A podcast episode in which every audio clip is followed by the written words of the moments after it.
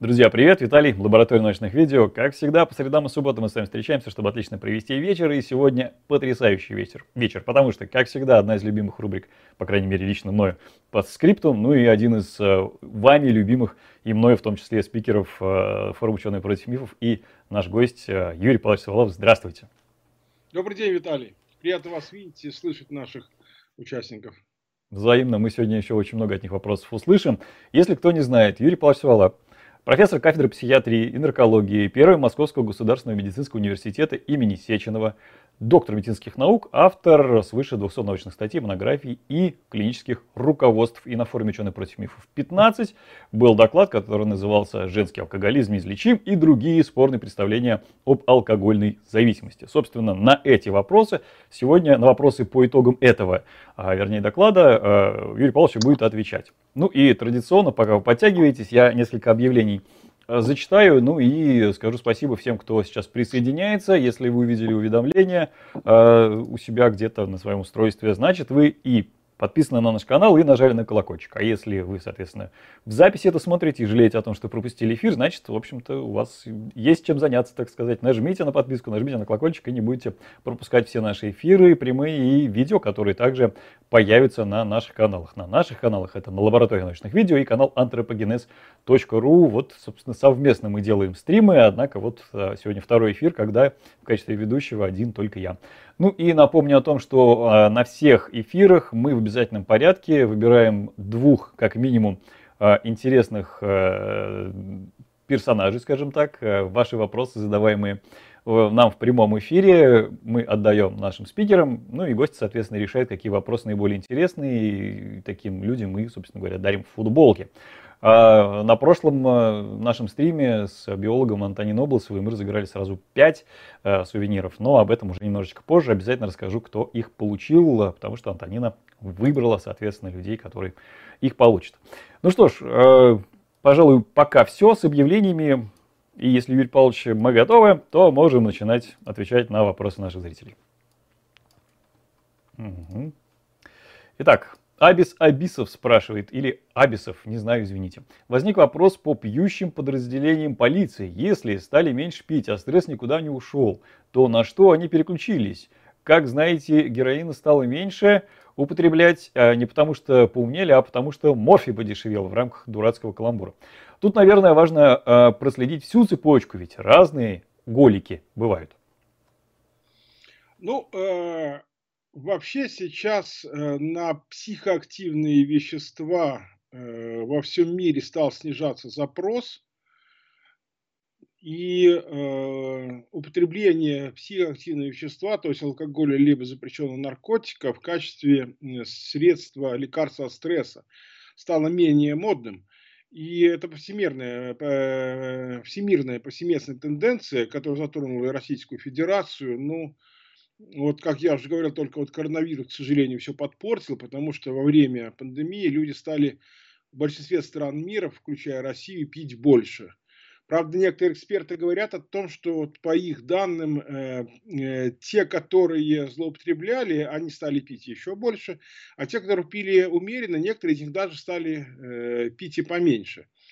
Вот что касается героина и морфия, э, трудно согласиться с уважаемым Абисом. Дело в том, что вообще опиоиды на Евразийском континенте, они э, ушли в прошлое, они вытеснены наркотиками новых поколений. А от героина к морфию, даже если он подешевел, потребители наркотиков вряд ли бы ушли, хотя потому что он менее наркогенен, он э, не так интересен для потребителей наркотиков, ну и нет такого рынка его оборота, морфия, каким всегда был рынок э, запрещенных опиоидов нефабричного производства. Э, просто не стало опиоидов э, в России, в Европе, практически в Евразии. Сохранились, конечно, отдельные пациенты, но и гораздо меньше, чем это было бы еще, было еще лет 15 назад.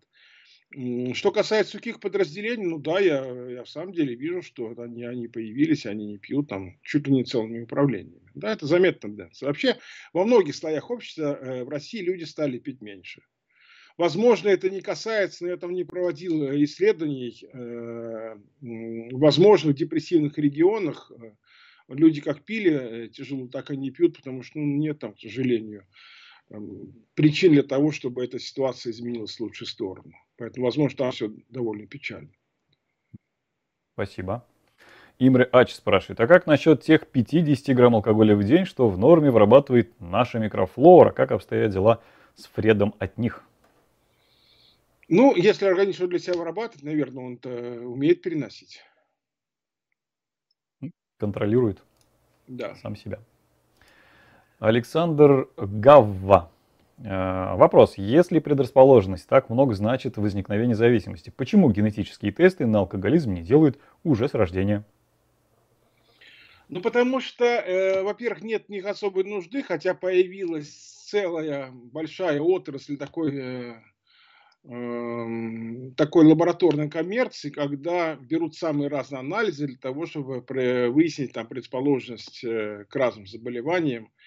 Или, к примеру, какой антидепрессант выбрать, и вот многие лаборатории предлагают посмотреть уровень норадреналина, серотонина, или дофамина, чтобы сказать, какой антидепрессант подойдет лучше. На самом деле, к сожалению, такие лабораторные исследования не имеют никакого э, практического значения, потому что какие бы уровни моноаминов не были в крови, это не влияет на выбор препаратов, не имеет никакой пользы. Ну и что касается специальных, э, специальной генетической генетического э, исследования на этот счет, ну, э, нет особых именно алкогольных генов. Есть предположение, это не просто там именно какие-то алкогольные гены, а это э, генетика, которая определяет разные аллели генов, которые, к примеру, контролируют метаболизм вот уже мной упомянутых моноаминов, то есть э, серотонина, дофамина, дофамина, который лежит в основе подкрепления, других нейротрансмиттеров, которые, э, гены, которые контролируют, э, контролируют метаболизм алкоголя, его переработку, скорость его выведения, то есть фармакокинетику, иными словами.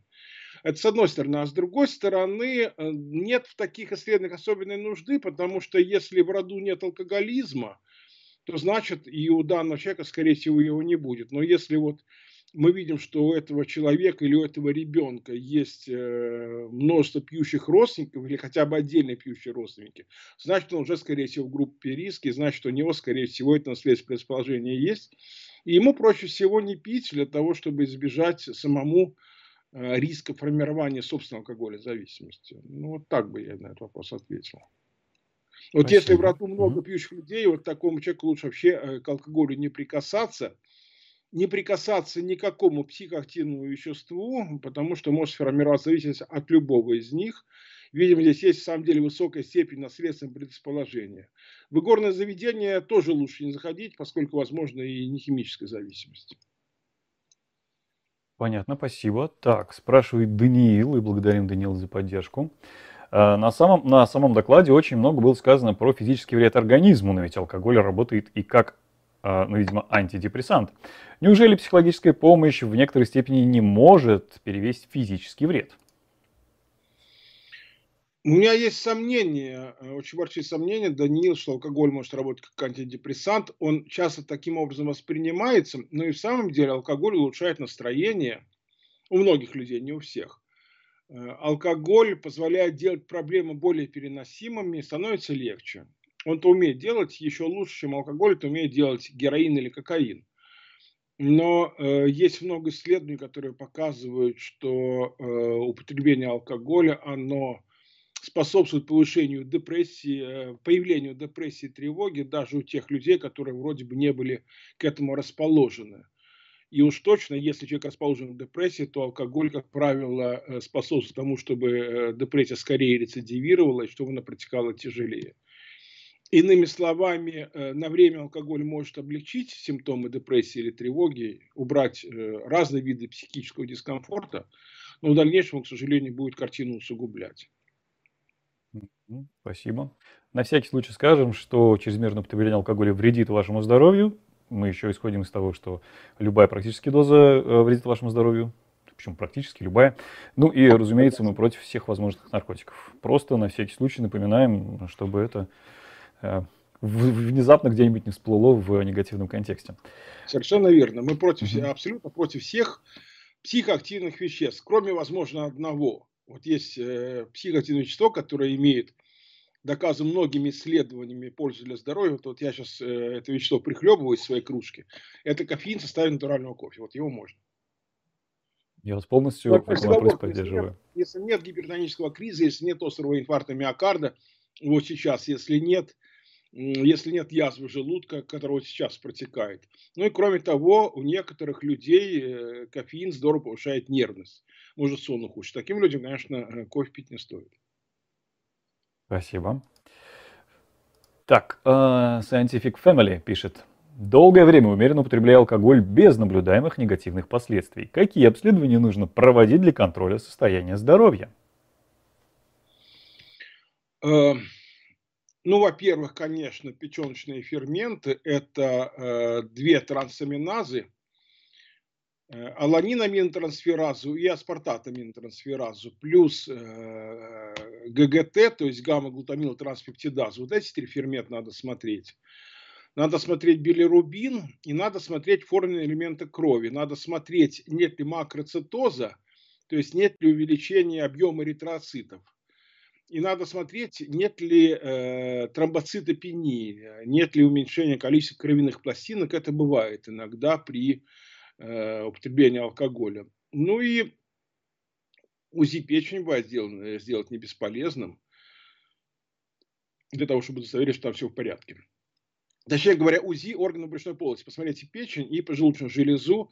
И что очень важно, диаметр оборотной и портальной вены. Это тоже такой достаточно показатель значимый.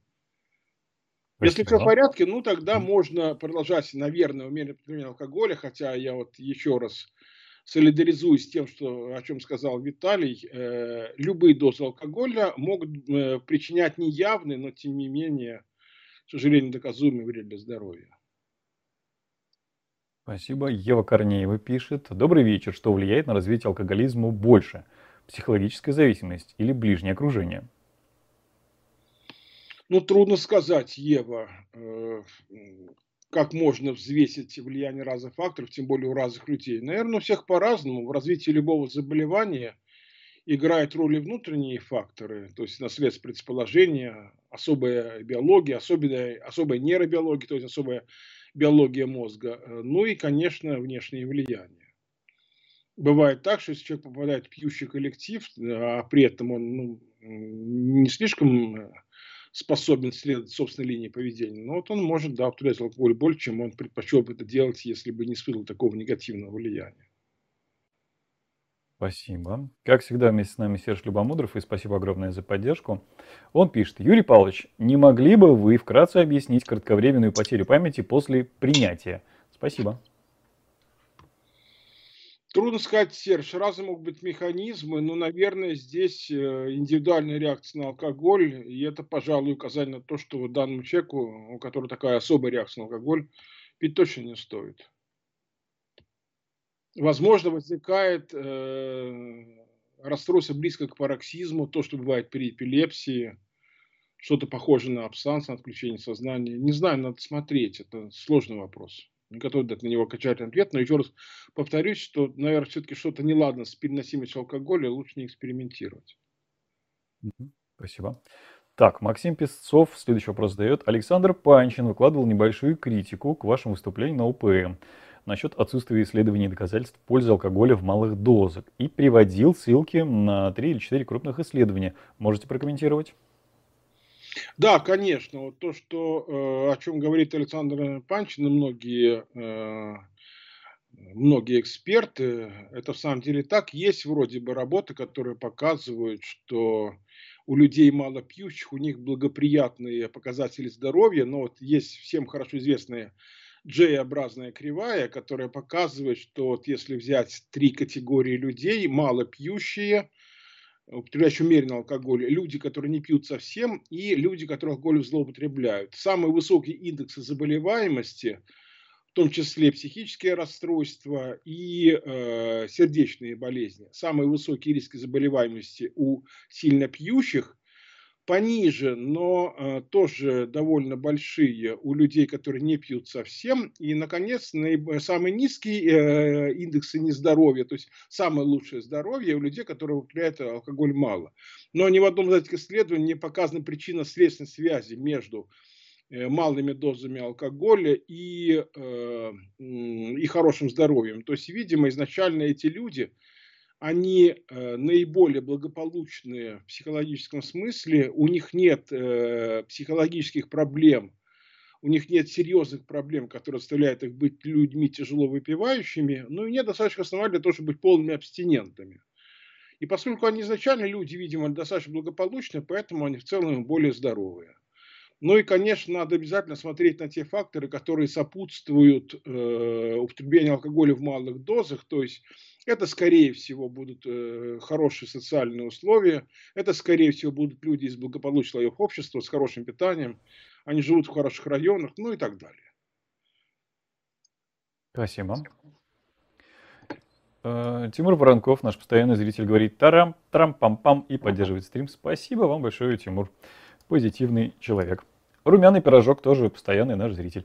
А на упоем вы говорили о терапевтических сообществах, что они на некоторых людях срабатывают. Нет ли тут такого, что человек с алкоголизмом, а, состоящий в них, воздерживается только за счет чувства стыда? Как долго на нем можно продержаться?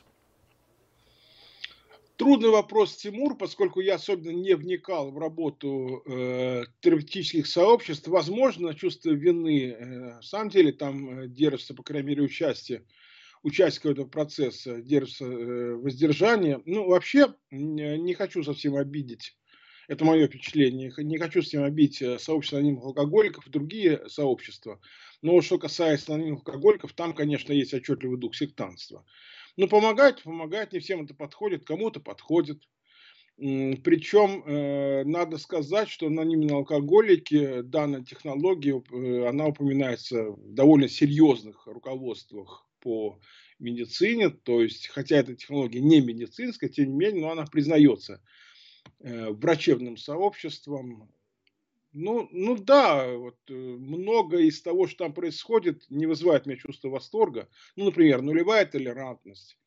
Есть э, пациенты с алкогольными расстройствами, которые, к сожалению, не могут совсем перестать выпивать. И для таких людей которых тяжелая зависимость, для них благом является хотя бы уменьшение потребления алкоголя. Они пьют меньше, реже, и значит, они, скорее всего, долго, дольше проживут. И у них будет меньше неблагоприятных и медицинских социальных последствий э, их расстройства. Но вот такого подхода анонимные алкоголики не признают. Вообще они негативно относятся к любым медицинским э, вмешательствам. Они говорят, что только вот мы помогаем, а вот вы к врачам не ходите. Хотя я, например, э, хорошо отношусь к тому, что кому-то из моих пациентов помогут э, эти сообщества.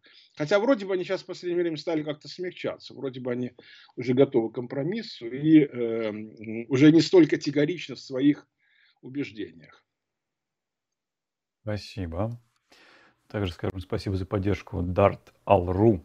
Должен ли алкоголь повторить судьбу кокаина начала 1900-х годов и быть делегализован? если алкоголь самая опасная наркотика, наркотика из всех существующих? Ну, трудный вопрос. Я не силен в вопросах э, алкоголя и наркотической политики, не моя компетенция. Вряд ли это произойдет. Я бы все-таки надеялся на то, э, возлагал определенные надежды, определенные упования э, на то, что, о чем я уже сказал, в самом деле – люди стали пить меньше, э, люди, которые принадлежат к нынешней молодежи, то есть это студенческая, околостуденческая возрастная категория, им вообще вещества стали мало интересны.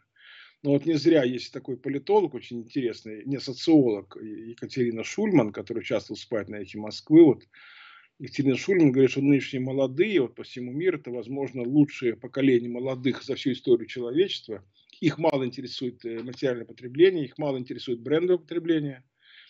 Их интересует э, образование, путешествие, собственное развитие. Ну и к веществам они тоже довольно равнодушны. И вот если так дальше и продолжится, хотелось бы думать, что дальше будет так, то, возможно, и э, делегализация не потребуется. Ну, была делегализация, но, собственно говоря, пытались в Америке в период между двумя мировыми войнами, э, то есть ввели сухой закон, пытались это дело побороть, но тогда и появились э, новые, новая такая когорта предпринимателей, типа там Лаки Лучана, это в этом снято много фильмов, вроде «Крестного отца», но вот ни к чему хорошему подобные вещи не приводит.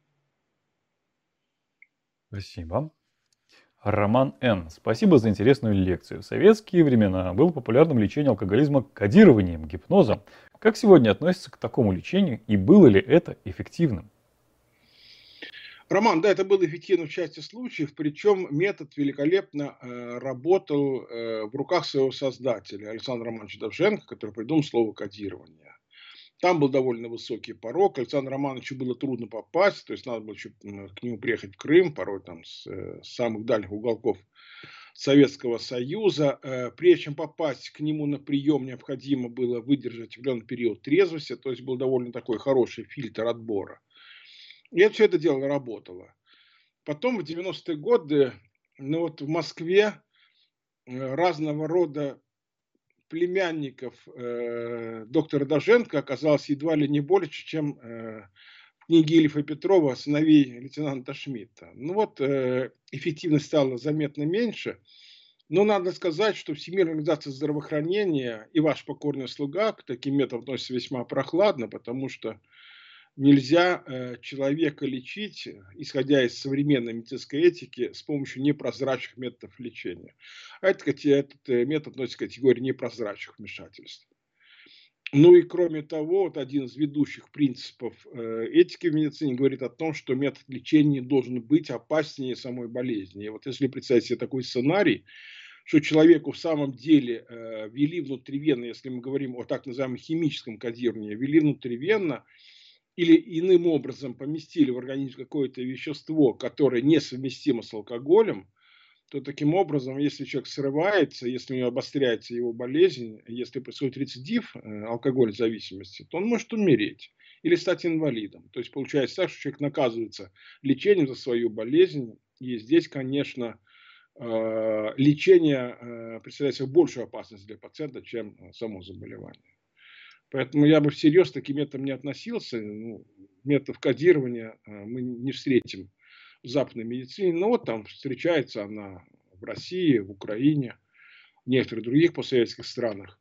Я знаю, что несколько лет назад еще там э, были гастроли э, украинских врачей в Литве, к примеру. Ну да, вот есть до сих пор запрос на постсоветском пространстве подобного вмешательства, но я думаю, что они все-таки сойдут на нет.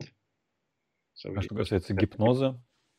Ну, гипноз, э, э, вот гипноз, на мой взгляд, э, применяться может, он гораздо более безопасен, ну, как-то более легален. Другое дело, что классический гипноз перестал практически использоваться в клинической медицине, он как-то вот остался в пределах там эстрады, цирка, разного рода шоу.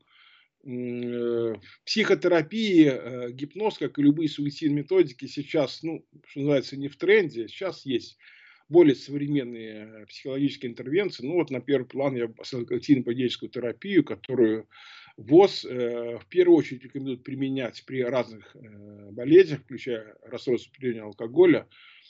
И когнитивно-поведенческая терапия имеет доказанную клиническую эффективность, э, в отличие от многих других методов психотерапии. Хотя в свое время, сейчас вот не могу вспомнить авторов, но была очень интересная работа, которая была проведена в США на больших контингентах э, пациентов, и она показала, что не имеет значения, какая психотерапия применяется в лечении зависимости. И важно, чтобы психотерапия вообще применялась, и не зависит от технологий, если пациенты которые лечат от зависимости, ну, скажем, героину, кокаину или алкоголь, если они получают любую психотерапию, то у них участь лучше, чем у тех пациентов, которые получают только таблетки э, или другие вмешательства, но которые не получают психотерапевтической поддержки. Спасибо. Снова Тимур Воронков. Еще раз спасибо за поддержку. Согласны ли вы с мнением, что легализация героина и свободная его продажа в аптеках не приведет к всплеску наркомании, но зато ударит по наркомафии? Очень трудный вопрос, Тимур. Ну, э, насчет того, что продавали аптек, но сейчас вот есть несколько стран, Швейцарии какие-то еще, да я давно уже не углублялся в проблему опиоидной зависимости, но вот есть несколько стран в мире, где производится терапия с помощью героина фабричного, аптечного, который диаморфин, который изготавливается промышленным путем. Но там довольно строгий контроль. Там, в отличие от других видов э, заместительной терапии, человек не может получить свой запас э, вещества. Он только может прийти в пункт и там его получить, там получить свою инъекцию. Он не может унести его домой, в отличие от некоторых других опиоидов заместительного характера. И вот был э, весьма примечательный диалог с одним э, пациентом из Швейцарии, и он, ему говорят, а у него брали интервью, говорят, вы, наверное, вообще так здорово устроились, да, что вот вы, э, вы там э, приходите и бесплатно получаете там два раза в день или один раз в день фабричный героин, хорошо очищенный, вот, получаете свой кайф за государственные деньги.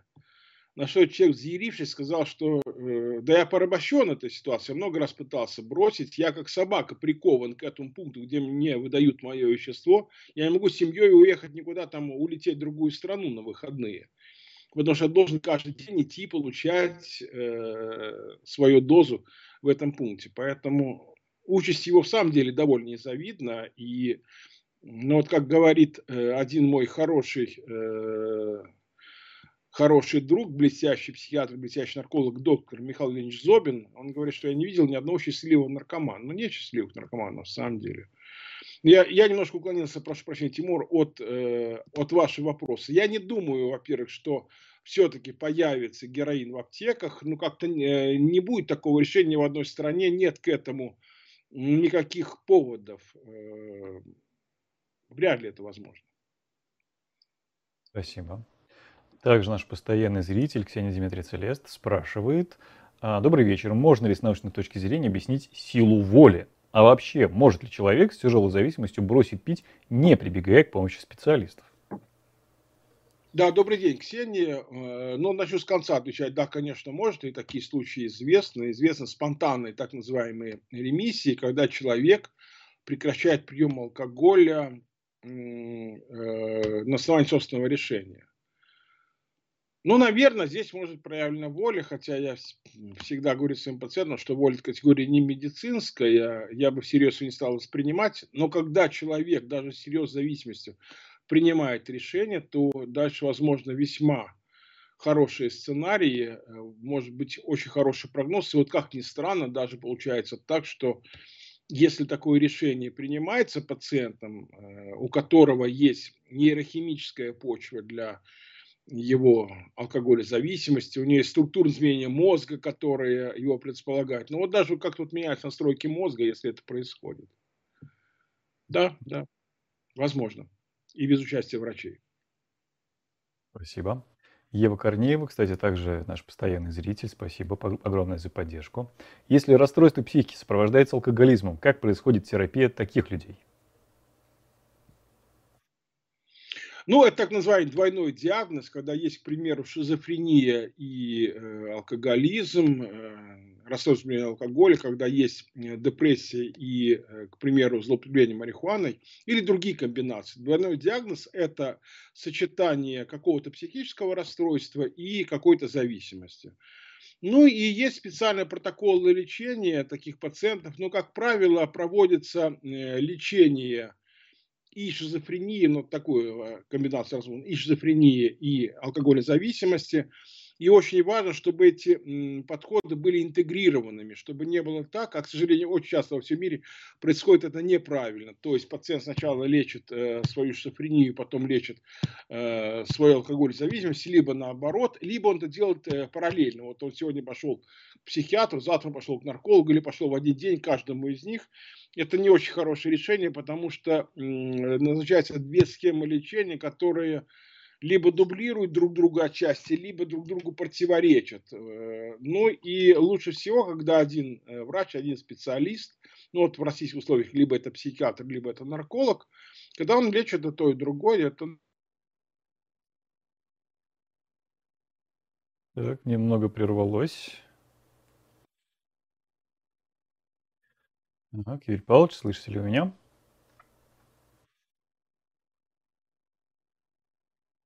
Сейчас попробуем переподключиться, и а, за это время я вам напомню просто о том, что всех благодарю за то, что вы смотрите этот стрим, и если вам, у вас есть желание поддержать, то такая возможность всегда имеется. А, к примеру, задавать вопрос при помощи суперчата или по ссылке, которая есть как в описании, так и, соответственно, в чате самой трансляции появится обязательно. Ну и, соответственно, поддержать также можно а, не только данный конкретно стрим, но и в целом наш проект anthropogenes.ru, лаборатория научных видео. Есть Patreon, есть спонсирование. Спасибо вам огромное за это. Ну а самый простой, наверное, способ это а, просто поставить лайк данному видео, и тогда будет все хорошо.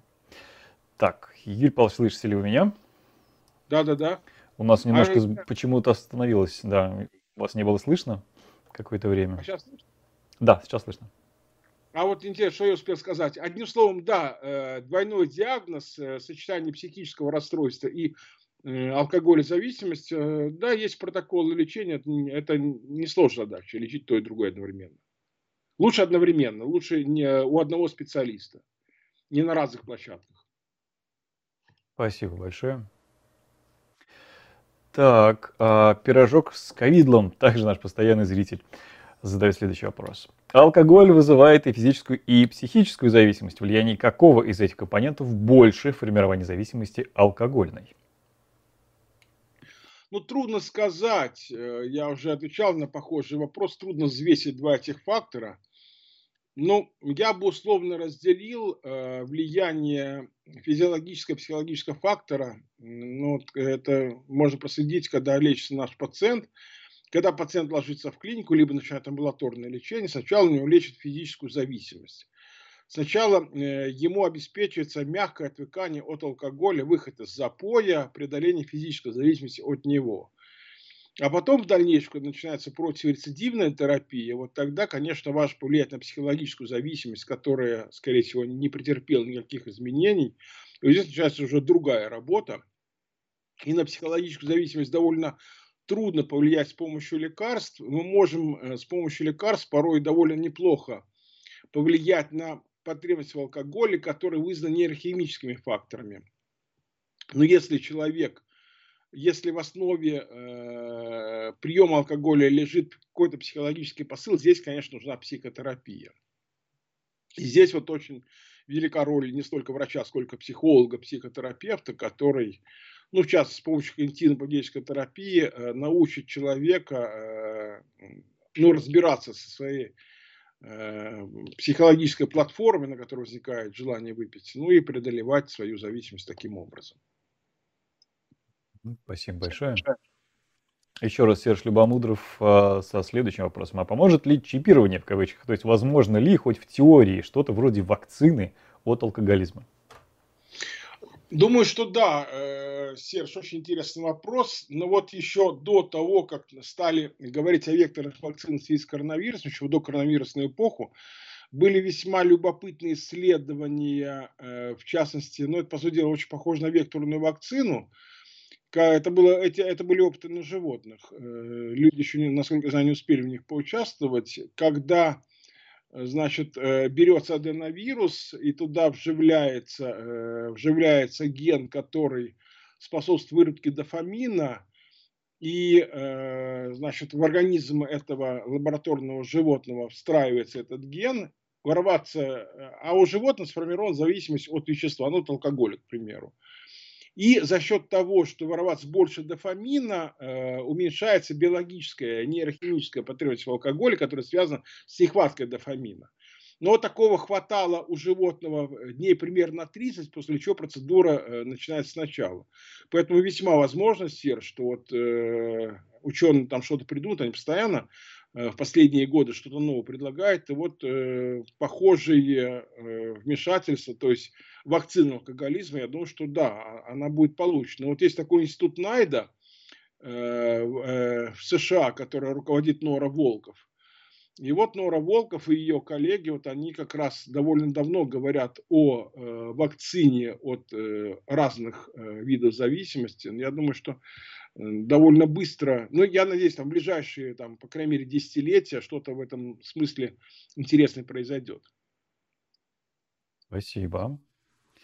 Алекс М. следующий вопрос задает, и спасибо также за поддержку. Нет ли у вас совета, как помочь человеку, давно имеющему серьезные проблемы с потреблением алкоголя, обратиться к врачу? Как по статистике влияет длительность зависимости на исход лечения? Ну, стоит обратиться к врачу, конечно, компетентному обязательно. Скорее всего, это не будет лишним. Э, ну, считается, это аксиомой уже стало давно, что чем раньше начинаешь любую болезнь, тем это бывает пожалуй, лучше, хотя я по своей практике не могу это так уж э, безговорчиво утверждать, потому что если попытаться человека, ну, что называется, поймать в самом начале его алкоголезависимости, то успеха можно не добиться, потому что еще человек не видит э, никаких негативных последствий от алкоголя, и, эм, собственно говоря, ему незачем вроде бы и переставать выпивать, он пока опасности для себя не видит. А вот если он прошел определенный путь, то здесь, конечно, э, уже э, есть им о чем говорить, есть на что ему указывать, есть чем аргументировать необходимость отказа от алкоголя. Другое дело, что я бы не стал слишком все-таки это запускать и позволить человеку убедиться, что алкоголь для него вреден, ну, потому что процесс может зайти слишком далеко, и более того, если под влиянием алкоголя разовьется серьезное поражение нервной системы,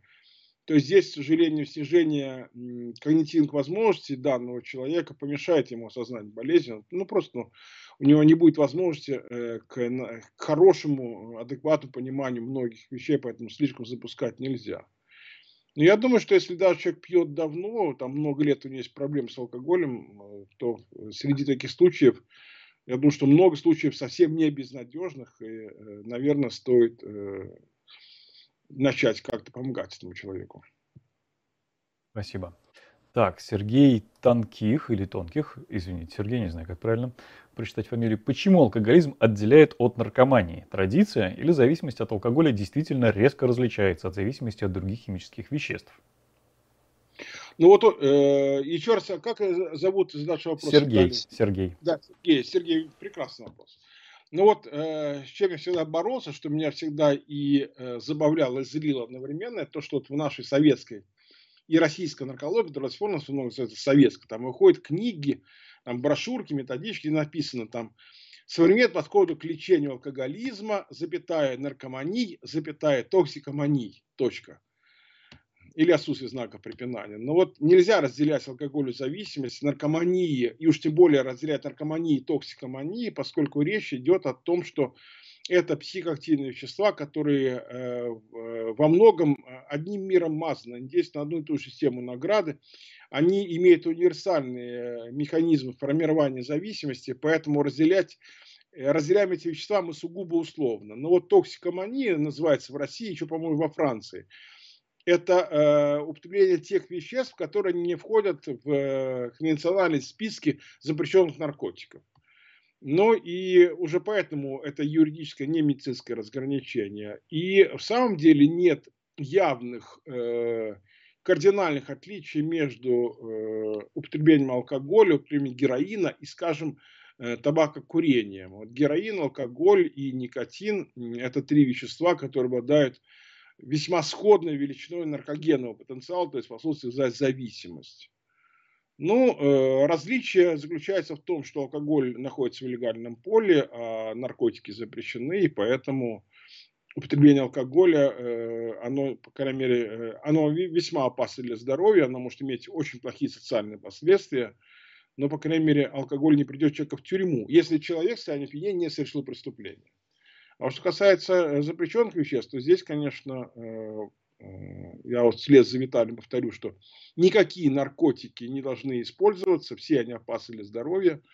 Вот, но вот то, что они находятся в нелегальном поле, это и создает ну, порой особый характер, особую окраску, зависит от них, в отличие от, зависит от алкоголя. То есть, скажем, героин, наркомания и алкоголь зависимость – это два раза заболевания, поскольку они э, по-разному относятся к ним в обществе. И вот часто бывает так, я спрашиваю своего пациента, у которого, который ко мне приходит с алкогольной проблемой, я говорю, а другие вещества были когда-нибудь? Он вздрагивает и говорит, нет, ну что в коем случае, никогда. Я говорю, ну, говорю, это хорошо, то, что не было других веществ, это прекрасно, но имейте, пожалуйста, в виду, говорю я ему, что э, алкоголь во многих отношениях, он гораздо опаснее э, некоторых запрещенных наркотиков, поэтому э, тут нет э, явных поводов, говорю я этому пациенту, для того, чтобы вы там утешались тем, что вот у вас не было других веществ. Не было, славно, хорошо. Это, по крайней мере, говорит, что склонен к полинаркомании, к тяжелой зависимости, но сам по себе алкоголь тоже довольно опасная штука. Спасибо. Кукурузка, еще один наш постоянный зритель. Говорят, бывших наркоманов и алкоголиков не бывает, они могут сорваться в любой момент, если была зависимость серьезная. Это вопрос, они могут сорваться. Изменения в организме необратимы?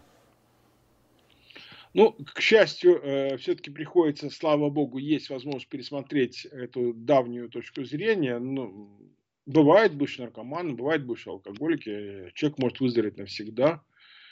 И риск срыва у него, у некоторых людей, по крайней мере, у них весьма невысок, у отдельных индивидов, которые находятся в наиболее ряд положения, риск рецидива стремится к нулю. Да, бывает. Спасибо. Не слишком часто, но случается, ага. да. Юра не сегодня просто э, бенефис наших зрителей, которые регулярно смотрят стримы, поддерживают и задают вопросы. Насколько хорошо может, э, может работать замена алкоголя на чаек, например? Хочешь выпить, выпить чай, например. Можно ли подсадить человека на хобби в замену? Ну, как сказать? Ну, наверное, да. Хотя я бы все-таки я считаю, что это не самый лучший путь, когда человек ищет замену алкоголю в каком-то менее опасном психоактивном веществе или там в других источниках удовольствия. Мне кажется, более плодотворный путь, когда э, человек просто перестает считать возможным снимать алкоголь, снимать с себя стресс, э, уходить например, от переживаний с помощью вещества. Это, ну, это, порочный, это порочный путь э, не с точки зрения морали, мораль меня интересует, с точки зрения медицины, ну, скорее всего, пользы не будет. И, э, конечно, э, очень важно просто обесценить алкоголь, который у человека сильно пьющего нередко занимает неподобающее высокое место в системе его ценностей, в иерархии его ценностей. Вот алкоголь необходимо, конечно, сбросить с трона, если это, если это получится у индивида. Это только его работа, это работа самого человека, никакими таблетками этого э, эффекта достичь невозможно. И когда человек э, придет к выводу, что если у него случаются неприятности, какие-то невзгоды, какие-то э, стрессы, вот, э, ему нужно пить в ответ на это или принимать другое вещество, вот если он знает, что не надо этого делать, тогда у него дальше все пойдет, скорее всего, хорошо. Особенно, если он получает медицинскую помощь или хорошую психологическую поддержку от профессионала-психолога. Спасибо. И Нетриксу тоже спасибо за поддержку. И вопрос. Не могли бы вы пояснить, для какой цели организм сам вырабатывает этанол? В каких процессах он участвует или продукт, продуктом каких процессов является? Вот не, непонятна мне эта история. Я вообще э, этот вопрос не изучал. Примерно понятно, для чего нужна опиоидергическая система, для чего нужны эндогенные опиоиды, то есть аналоги героина. Они нужны для терморегуляции, для пищеварения, для многих других функций. Э, для антиноцицепции, для э, природного обезболивания. Примерно ту же задачу, весьма похожую, э, выполняют эндогенные каннабиноиды. Вот почему у человека есть каннабиноидные рецепторы, по, крайней мере, двух типов. Вот для чего нужен алкоголь? Довольно, на мой взгляд, примитивная субстанция, которая большой пользы не имеет. Я думаю, что это просто... Я могу ошибаться, не знаю, но я предполагаю, что это скорее всего, какой-то такой побочный э, химический продукт, который возникает в ходе метаболизма. Ну, вот, например, там э, забродил какой-то сок, э, там э, какие-то фрукты забродили, а образовался алкоголь. Вот, возможно, сходные процессы брожения возникают в организме. Это мое предположение, не знаю. Спасибо. Имре Ач спрашивает, несколько раз в художественной литературе натыкался на упоминание наркотиков, не вызывающих никакого кайфа, но только привыкания. Это фантастика или имеет под собой какой-то смысл? Ну, наверное, да. Вот если э, представить человека, у которого есть э, болевой синдром, тяжелые боли, которые не устраняются никакими, никакими обезболивающими препаратами, кроме как наркотическими анальгетиками, то есть опиоидами, то да, у такого человека будет, э, э, значит, у него будет смягчение боли с помощью этого анальгетика, и, возможно, привыкание к веществу, а удовольствие от вещества он не будет получать. Ну да, пожалуй. Спасибо. И снова Ксения Дмитрий Целест Какие методы лечения применяются к несовершеннолетним алкоголикам? О, это подростковый алкоголизм, э, то есть э, подростковый наркология, как раздел э, подростковой психиатрии, я в этом ничего не смыслю, не знаю. Я не знаю, детьми не занимаюсь. Следующий вопрос. Так, и Тимур Воронков. А выделяют ли отдельно пивной алкоголизм? Есть ли у него свои уникальные последствия? Отличается ли лечение и лечибельность?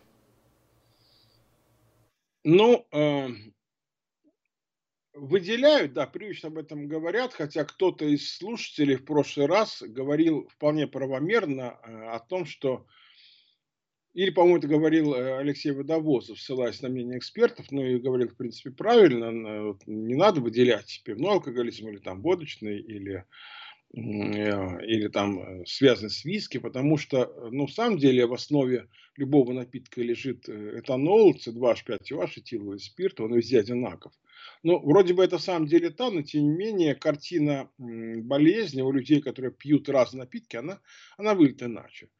Здесь, правда, надо иметь в виду, что э, факторы, которые э, являются дополнительными и которые связаны с пивным алкоголизмом, либо, скажем, с водочным, но э, считается благоприятным, что когда человек от крепких напитков переходит к, э, к более слабым, то есть к пиву или к вину, то смягчается тяжесть его алкогольных проблем. Это в самом деле так. Ну и если в какой-то стране э, уменьшается потребление крепкого алкоголя, и потребление смещается в сторону слабоалкогольных напитков, то э, ситуация в этой стране оздоровляется. На самом деле так. Что касается пивного алкоголизма, то я думаю, что алкоголь зависит как таковая, она примерно та же самая, что и при, при других видах алкоголя зависимости, и она должна лечиться теми же самыми лекарственными средствами, лекарственными средствами, их объем достаточно ограничен. Последствия э, медицинские могут быть другими. С одной стороны, вроде бы в самом деле, если человек пьет пиво, то у него э, смягчается алкогольный удар, э, но хотя с другой стороны, я вот это вижу по своим пациентам, многие мои пациенты, они берут литражом, то есть они пьют много пива, и в итоге там этанол набегает довольно много. И вот в свое время, в начале 2000-х годов, профессор Алексей Юрьевич Егоров в Петербурге, тогда еще не был профессором, э, э, он провел любопытное исследование, он показал, кстати говоря, у подростков и у молодых людей, он показал, что для них употребление пива более опасно, чем употребление крепких напитков. Эм, такой неожиданный результат. И Алексей Юрьевич показал, что вот если человек, ну, если там подросток или молодой человек, молодой совершеннолетний, он употребляет крепкие напитки, то там выпьет там сколько-то, там, ну, там 200 э, миллилитров водки, к примеру. То есть более или менее контролируемое употребление. А пиво э, такой молодой человек выпивает довольно много, несколько раз в день, не придавая этому значения, в итоге там набегает, пересечет на чистый спирт гораздо больше, чем если он пьет крепкие напитки. В итоге получалось там даже и похуже. Ну и надо еще иметь в виду, что если э, употребляется пиво, то там довольно серьезная нагрузка на, э, на почки, на сердце, на систему кровообращения, поскольку надо вывести несколько э, литров жидкости из организма. И тут могут физиологические последствия несколько иными, чем если человек пьет водку. Но в целом вот принято считать, что вот пивной алкоголизм и вообще употребление более слабых напитков это менее опасно, чем крепкие напитки. Спасибо. Так, а, мир Акон, или Акон, извините, опять же, если не так. Если уменьшить ароматизацию алкоголя в массовой культуре, повлияет ли это на количество потребления алкоголя среди населения? Опять-таки не, не вполне в моей компетенции вопрос. Я-то лекарь просто, я диагностирую и лечу. Ну, предполагаю, что да, наверное, повлияет, конечно. Спасибо. А, вопрос от Александра Лукьянова. И звучит он следующим образом. Раз теперь меньше стали пить, а биохимия людей не поменялась, значит, употребление алкоголя существует и социальная составляющая. И для снижения потребления алкоголя именно на социальную часть можно воздействовать словом. В каком процентном соотношении социальной и биохимической части при потреблении алкоголя? Ну вот опять же, этот вопрос, уважаемые слушатели, он несколько напоминает предыдущие. Мне трудно сказать, э, что здесь играет большую роль физиология либо психология. Я бы ответил так, что вот э, в самом деле последние годы во многих странах, включая Российскую Федерацию, не берем ситуацию с пандемией. Люди стали пить существенно меньше, но с другой стороны, то есть люди, которые не страдают зависимостью, люди в этом смысле благополучны, вот они стали пить поменьше. Э, но те люди, у которых зависимость уже сформировалась, э, то на них э, внешние психологические факторы не влияют. И у них скорее работает физиология, чем психология. То есть, еще раз, в популяции э, люди пьют меньше, но те э, индивиды, у которых есть уже проблемы с алкоголем, есть расстройство потребления, вот на них, конечно, такая тенденция благоприятная не слишком э, распространяется. Спасибо. Так, следующий вопрос от Шангбек. Вот такой вот ник. Предрасположенность к алкоголизму северных народов обуславливается генетически? Ну, у северных народов проблема с метаболизмом. У них мало ферментов печени, э, которые алкоголь метаболизируют, которые его вначале превращают в уксусный а потом в уксус и выводят его из организма. У них э, не хватает алкоголь-дегидрогеназы, вот почему довольно, и ацетальдегидрогеназы, вот почему довольно долго циркулирует алкогольный э, уксусный альдегид, вот почему у них довольно серьезная картина опьянения. Они довольно быстро спиваются, у них э, довольно рано появляется э, поражение печени, поражение мозга, э, внутренних органов. Но э, они плохо алкоголь в первую очередь переносят, конечно, и поэтому... И часто еще бывает так, что вот если взять северные народы, и, кстати говоря, очень похожие вещи – у канадских эскимосов, правильно их инуитами называть, или, скажем, у эскимос, у, э, инуитов Гренландии, э, если человек живет в своих природных условиях, э, ну вот, если брать российские реалии, там, скажем, Ямало-Ненецкий автономный округ, вот там вот есть северный народ, который живут в тундре, они живут в своих привычных условиях, давних и они алкоголь не употребляют, у них все хорошо. Если они переселяются в город, они дезадаптируются, и у них, как правило, нарушается социальное функционирование, они себя хуже чувствуют в городе, и вот здесь у них возникают довольно серьезные психологические, социальные проблемы, и э, к этому почти неизбежно присоединяется алкоголизм, и все довольно там быстро происходит, и они быстро дезадаптируются. Я таких, кстати говоря, вот такие случаи очень сложные, серьезные. Я вот имел возможность видеть в Канаде, в Ванкувере. Мы там посещали э, разные лечебные учреждения, разные клиники смотрели. А потом мы пришли э, в одном из районов Ванкувера э, в индейскую поликлинику, в индейском квартале. Это было первое лечебное учреждение, где было откровенно грязно. Эти люди имели очень несчастный вид. Они были неопрятными, они явно же скатились в самые социальные низы, но то есть вот они, они очень уязвимы, что индейцы, что северные народы России, что э, инуиты Канады и Гренландии, вот этим людям э, нельзя иметь доступ к, к алкоголю, вот почему там вот в Америке всячески оберегали, э, ну, по крайней мере, в последние несколько десятилетий от того, чтобы, э, скажем, на Аляске аборигены имели доступ к алкоголю. И вот нам бы тоже вот этому пути следовать. Я это сам наблюдал, кстати говоря, э, в Ямал-Ненецком округе, когда вот видишь, там, э, э, там идет съезд оленеводов, это ежегодное мероприятие, вот приезжают люди из тундры, они имеют довольно здоровый вид, а их же соплеменники, которые живут в поселках, вот да, вот они часто болеют, они болеют алкоголизмом. И вид у них очень такой, ну, нездоровый, к сожалению. Биохимия особая, да, они, они э, гораздо хуже европеоидов защищены от э, действия алкоголя. Спасибо. Так, Алексей так, Бызов Алексей. спрашивает, а разве э, бензодиазепины не провоцируют делирий?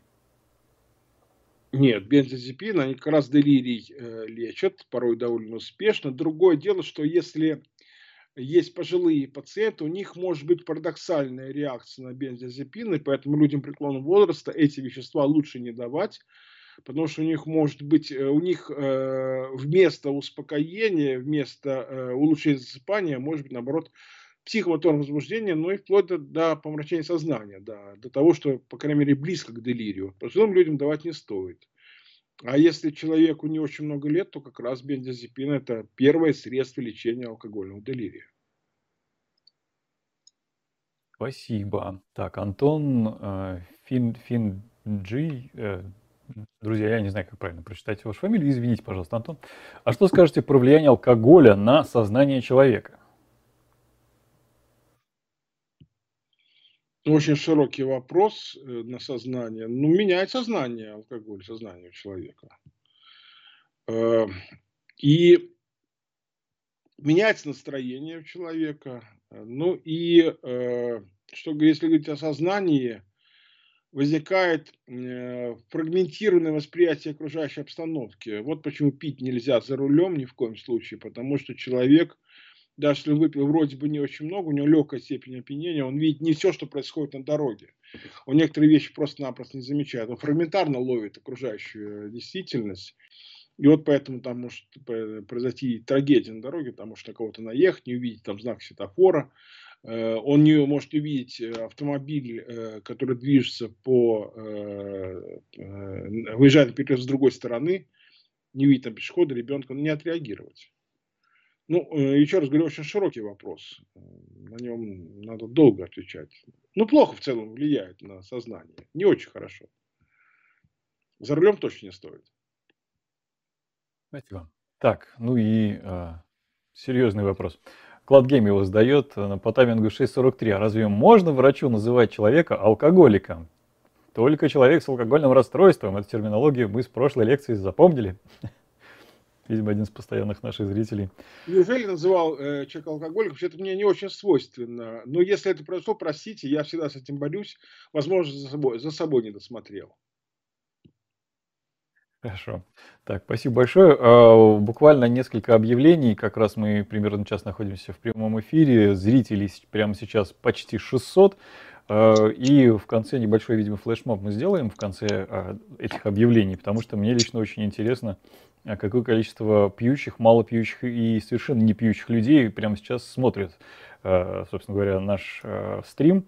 Вот. Ну, а по поводу объявлений, естественно, я начну с того, что благодарю тех, кто смотрит прямо сейчас эфир. Э, друзья, огромное вам спасибо. Если вы не поставили лайк под этим видео, собственно говоря, сделайте это.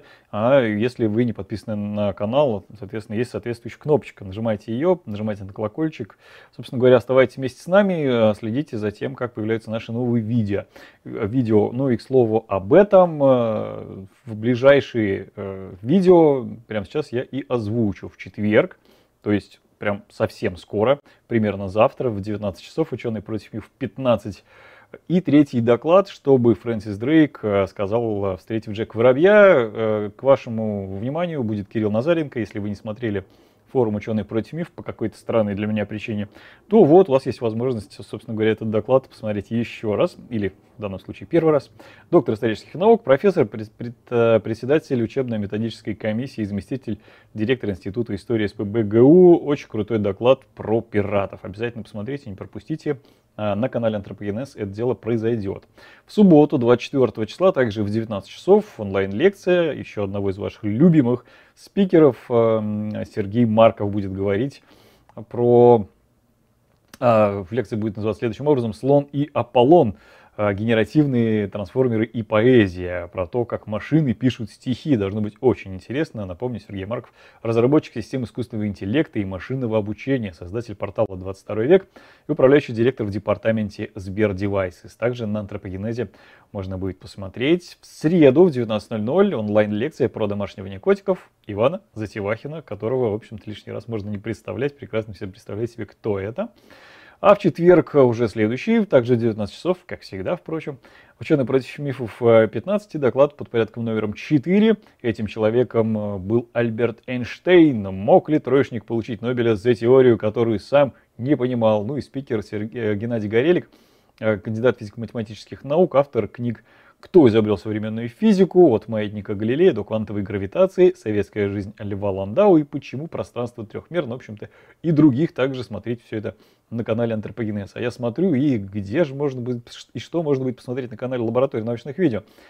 Э, в ближайшем э, времени также на канале Лаборатории научных видео выйдет э, лекция, которая посвящена таким нашим древнерусским драконам. Про летописи, про то, кто такой, например, Змей Горыныч в нашем фольклоре. Должно быть очень интересно, так что следите за нашими стримами. Ну и еще одно важное объявление. Друзья, как вы уже знаете, после каждого стрима мы вопросы отдаем нашим гостям. Они выбирают два самых интересных или пять, как в предыдущий раз – в биолог Антонин Ноблесова выбрала. Э, и, соответственно, эти люди получают от нас сувениры, в основном это футболки. Так вот, э, к сожалению, далеко не все победители забирают свои футболки, обращаются к нам, собственно говоря, за своими призами. Это, в общем, достаточно сильно огорчает. Поэтому, возможно, вы уже получили, может быть, даже не одну футболку, не один сувенир от нас. Э, если это так, просто проверьте. Сейчас в чате появится ссылка. Заходите по ней и смотрите. Там огромное количество стримов, которые уже прошли, с списком тех людей, которые победили. Ну и также напомню, что вопросы, которые вы задаете и которые побеждают вот в таком, в таком формате, мы, собственно говоря, также на канале, на инстаграм-канале Лаборатория научных видео озвучиваем. И последнее, я расскажу о том, кто, соответственно, а, на предыдущем стриме э, самый интересный вопрос задавал. И биолог Антонина Обласова выбрала следующих. А, люди, которые получают футболки. Руслан с вопросом слышал новость, что несколько активных штаммов гриппа исчезали во время пандемии. Значит ли это, что будущие прививки от него будут более предсказуемы? И Quantum Boy задавал следующий вопрос. Здравствуйте, почему спутник Ви колет в мышцу, где аденовирусу неинтересно? Но при этом есть, э, все равно есть системные побочные эффекты. Я сутки болел после прививок. Ну и о, сувениры от Антонины Обласовой э, получают Netrix, который задал вопрос. Известно, что вакцина требует довольно жестких условий хранения. Что происходит, например, с аденовирусными векторами при нарушении условий хранения. Э, Техникс 13 э, задавал вопрос следующий. Здравствуйте. Если переболевший или привитый человек постоянно контактирует с возбудителем, поддерживается ли уровень антител к этому возбудителю на должном уровне? Ну и вирус Делла.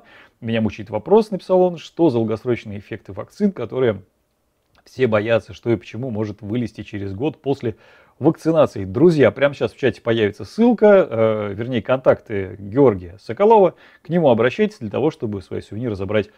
Все пока от меня и продолжаем с вопросами э, нашему гостю Юрию Павловичу Сиволапу. Юрий Павлович, продолжим. Так. Угу. Следующий вопрос от Эндрю Андерсона или Эндрюсона. Не знаю, как точно, опять же. Три поколения мужчин семьи были алкашами. Я лично почти не пью. Насколько это почти опасно для меня? Отец начал сильно пить после 30, а мне скоро 30. Ну, я думаю, что опасность довольно высока, и поэтому э, лучше не выпивать. Риск весьма высок. Спасибо. Так, следующий вопрос от э, Russian Soldiers Russia.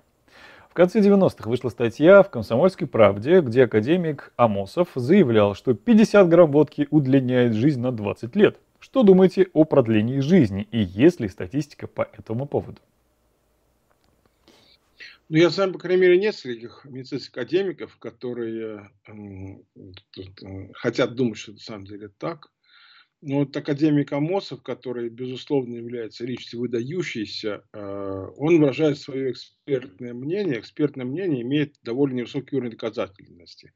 Вот если бы уважаемый академик провел бы качественное исследование с хорошим дизайном, с рандомизацией, э, контролируемым исследованием, и доказал бы, в самом деле, что 50 граммов алкоголя, а не 50 миллилитров э, этанола могут причинять, могут улучшать здоровье, вот это было бы, конечно, серьезное суждение был бы научный факт. Так-то не более, увы, чем гипотеза.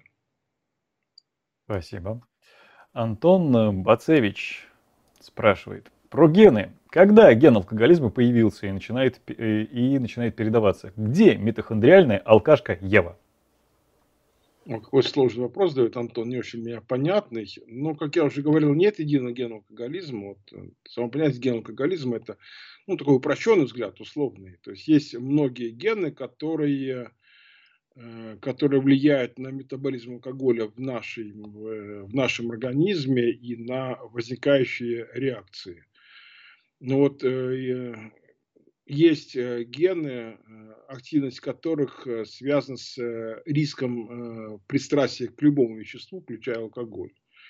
Если есть такое предположение, то он может проявиться довольно рано.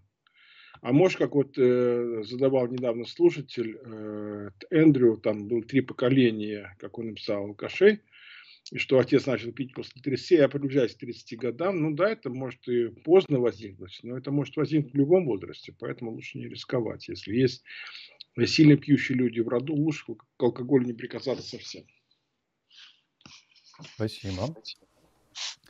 Так, техник 13. Здравствуйте. Слышал, что человек, злоупотребляющий алкоголем или другими веществами, говорит про себя, я могу бросить в любой момент, то у него 100% сформировалась зависимость. Что можете сказать про это?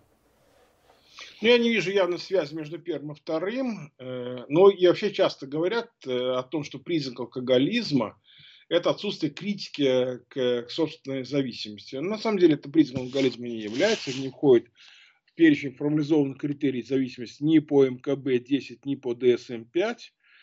Э, но многие люди, они в самом деле считают, что им так удобно считать, что у них нет проблем с алкоголем, и что они могут в любой момент перестать пить. Это не указывает на э, зависимость, на ее тяжесть, это всего на все говорит о психологической э, защите у этого человека. Но, к сожалению, вот я это знаю по своим собственным наблюдениям, э, иногда и осознание болезни, оно не всегда помогает людям выздоравливать. Но вот некоторые мои пациенты, они оказываясь э, в нашей клинике, в Первом мединституте в очередной раз, они потом мне говорят, как это произошло, вот они, э, то есть вот у человека рассуждает примерно так, да, у меня есть алкоголизм, но это умный э, пациент с критическим суждением, с очень хорошим уровнем интеллекта. Он говорит, да, у меня алкоголизм, да, я алкоголик, да, вот я не могу пить мало, да, конечно. Но сейчас вот я свалюсь в запой, да, будет запой. Я зато э, обнулюсь по своим стрессам, мне станет легче, говорит он. Здесь, конечно, это неправда, это такой неверный посыл. Но потом я приеду в клинику, и мне же там помогут. Вот приеду в клинику Корского, и меня там вылечат.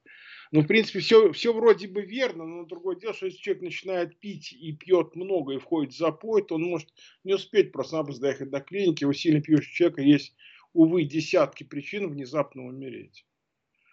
И поэтому, ну, как вот я уже, извините, слишком пространно ответ, даже сознание болезни не всегда помогает э, эту болезнь преодолевать. Человек порой сознательно идет на рестриции болезни, он считает, что он может себе это позволить. Угу. Спасибо большое. Совсем забыл про небольшой флешмоб. Друзья, если э, вы пьете, поставьте, пожалуйста, два минуса. Если пьете мало по праздникам, совсем чуть-чуть или все такое, как вы считаете, поставьте один минус. А если вы не пьете совсем, поставьте плюс в чате. Давайте посмотрим, сколько у нас людей, э, смотрящих, пьют, пьют мало, ну или, соответственно, э, не пьют вовсе. Ев Корнеева пишет, а можно ли оценить алкоголизм знаменитых творцов как абсолютно разрушающее явление, учитывая созданные ими произведения в состоянии измененного сознания? Трудный вопрос, Ева. Э, не берусь на него дать однозначный ответ, но я наблюдал это по многим своим пациентам, в том числе по людям пишущим, вообще творящим.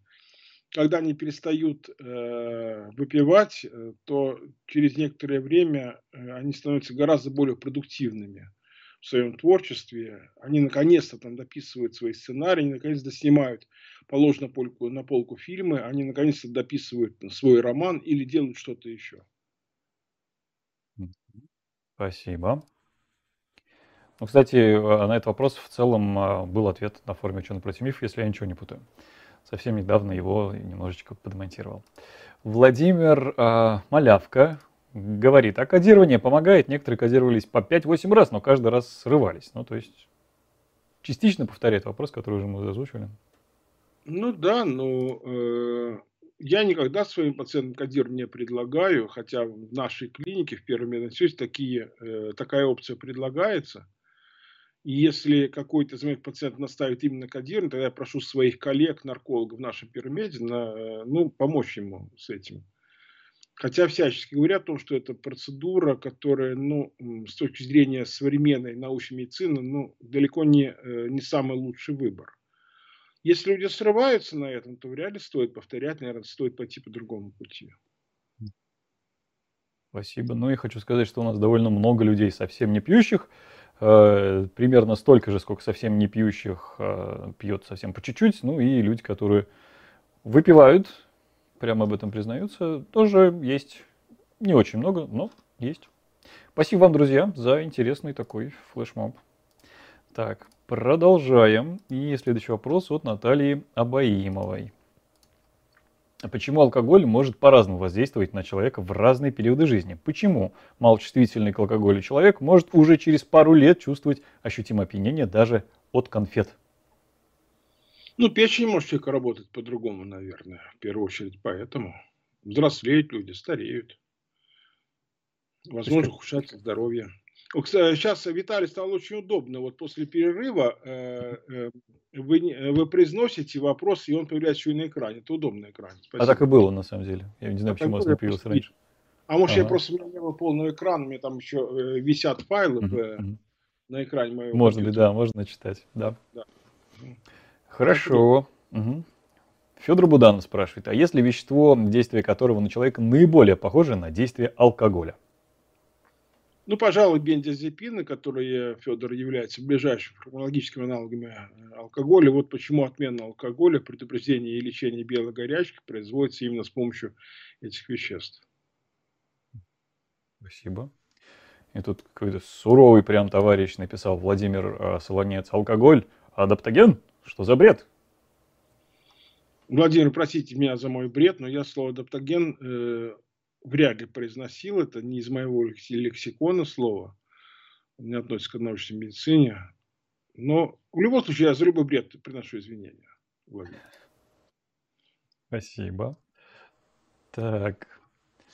Андрей Тонышев а, следующий вопрос задает. Как вы оцениваете эффективность лекции профессора Жданова ВГ из Новосибирска, а также книг академика Углова ФГ? Их идея «Трезвость в масштабах страны» достижима? О лекциях профессора Жданова не знаю ничего, к сожалению. Что касается великого хирурга э, Углова, написавшего книгу «Сердце хирурга», ну, очень интересная книга была в свое время, да, ну, здесь, мне кажется, уважаемый э, мой э, коллега, он ну, выходит за пределы своей компетенции.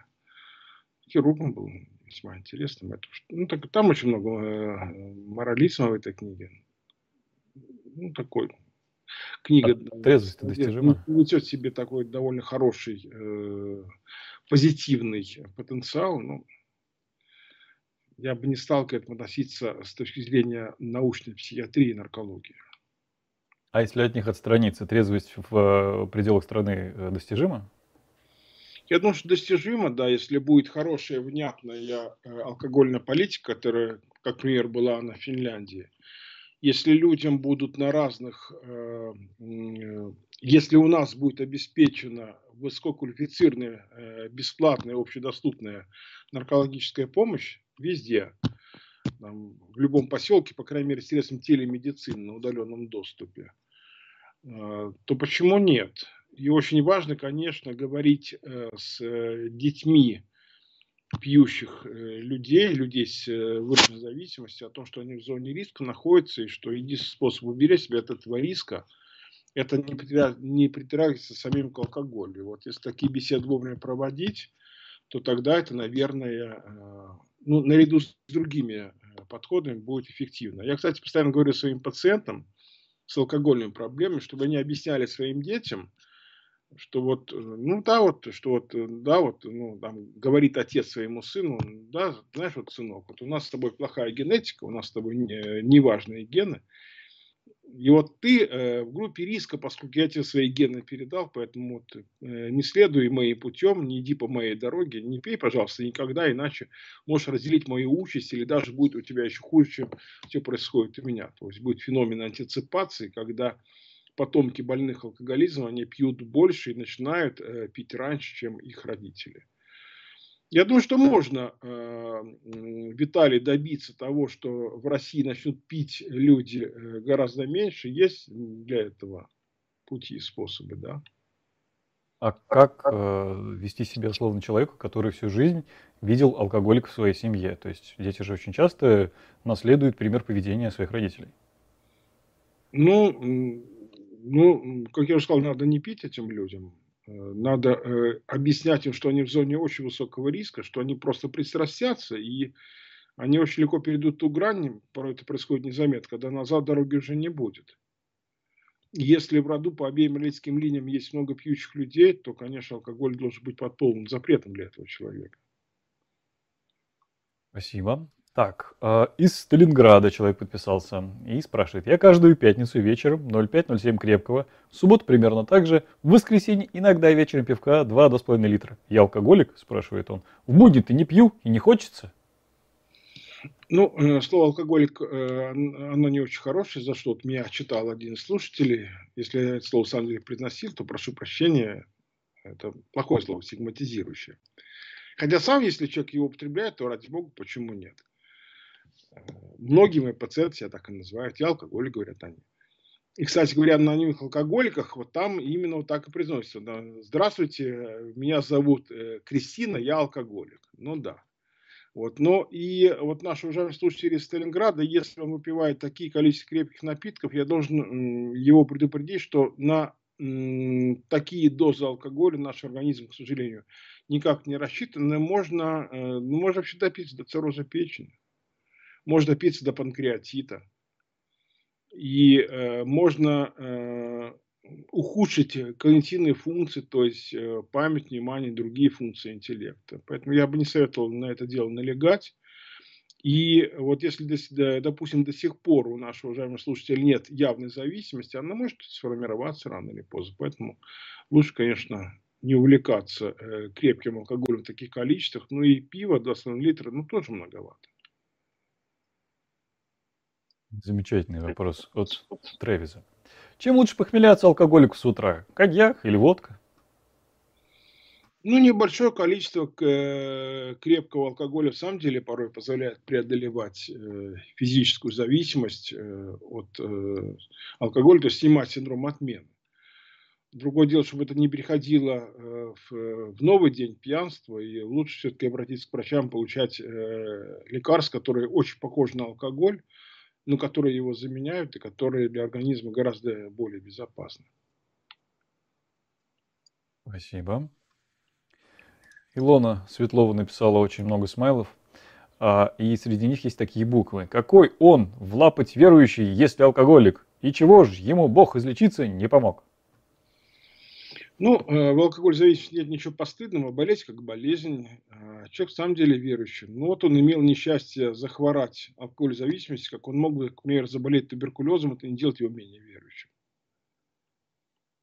Спасибо. Так, э, Чарли Кокс.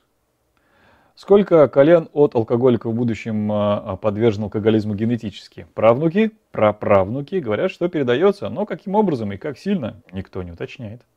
Ну, тут, возможно, э, уважаемый Чарли, очень много разных вариантов. Не берусь определить, какое э, количество поколений. Наверное, есть по этому поводу специальное исследование. Спасибо. Так, э, ленивый слушатель пишет. Мое почтение спикеру. Интереснейшая лекция, но у меня есть такой вопрос. Если употребляешь алкоголь, то его лучше заедать или запивать? Или ни то, ни другое? Ну, наверное, уважаемый ленивый слушатель, э, полезно сделать и то, и другое. Э, ну, э, всегда полезно алкоголь разбавить. Ну вот да, даже сухое вино еще, кстати говоря, с античных, с древнеримских времен было э, принято разбавлять. И, кстати говоря, если даже хорошее вино разбавить э, водой, то вот, как ни странно, оно не теряет своих э, своих вкусовых качеств, это по своему опыту знаю. Ну и, конечно, вот э, украсть градус с помощью закуски, не чрезмерной, а умеренной, тоже бывает полезным, потому что если мы что-то едим не очень много а за столом, то это э, уменьшает э, поступление алкоголя в организм и в итоге смягчает алкогольный удар. Но, э, как я уже говорил в прошлый раз, э, очень важно не увлекаться чрезмерной закуской, иначе возникает двойной удар по поджелудочной железе, и тогда резко возникает риск острого панкреатита, потому что, с одной стороны, алкоголь действует на поджелудочную железу, а с другой стороны, еще и большое количество пищи, которое железа должна переработать, синтезируя пищеварительные ферменты. Для нее иногда эта нагрузка становится непосильной, она, она на это реагирует острым панкреатитом. Вот тогда это совсем печально будет. Павел К. задает следующий вопрос. Слушайте, а если подумать, каковы причины следственной связи? Чтобы добиться успеха в чем бы ты ни было, нужно обязательно бросить пить или наоборот, триумф постфактум толкает к трезвости? Ну, я не очень понял вопрос Павла, но если алкоголь явно мешает э, работе, то, конечно, лучше перестать пить, тогда успехов будет больше.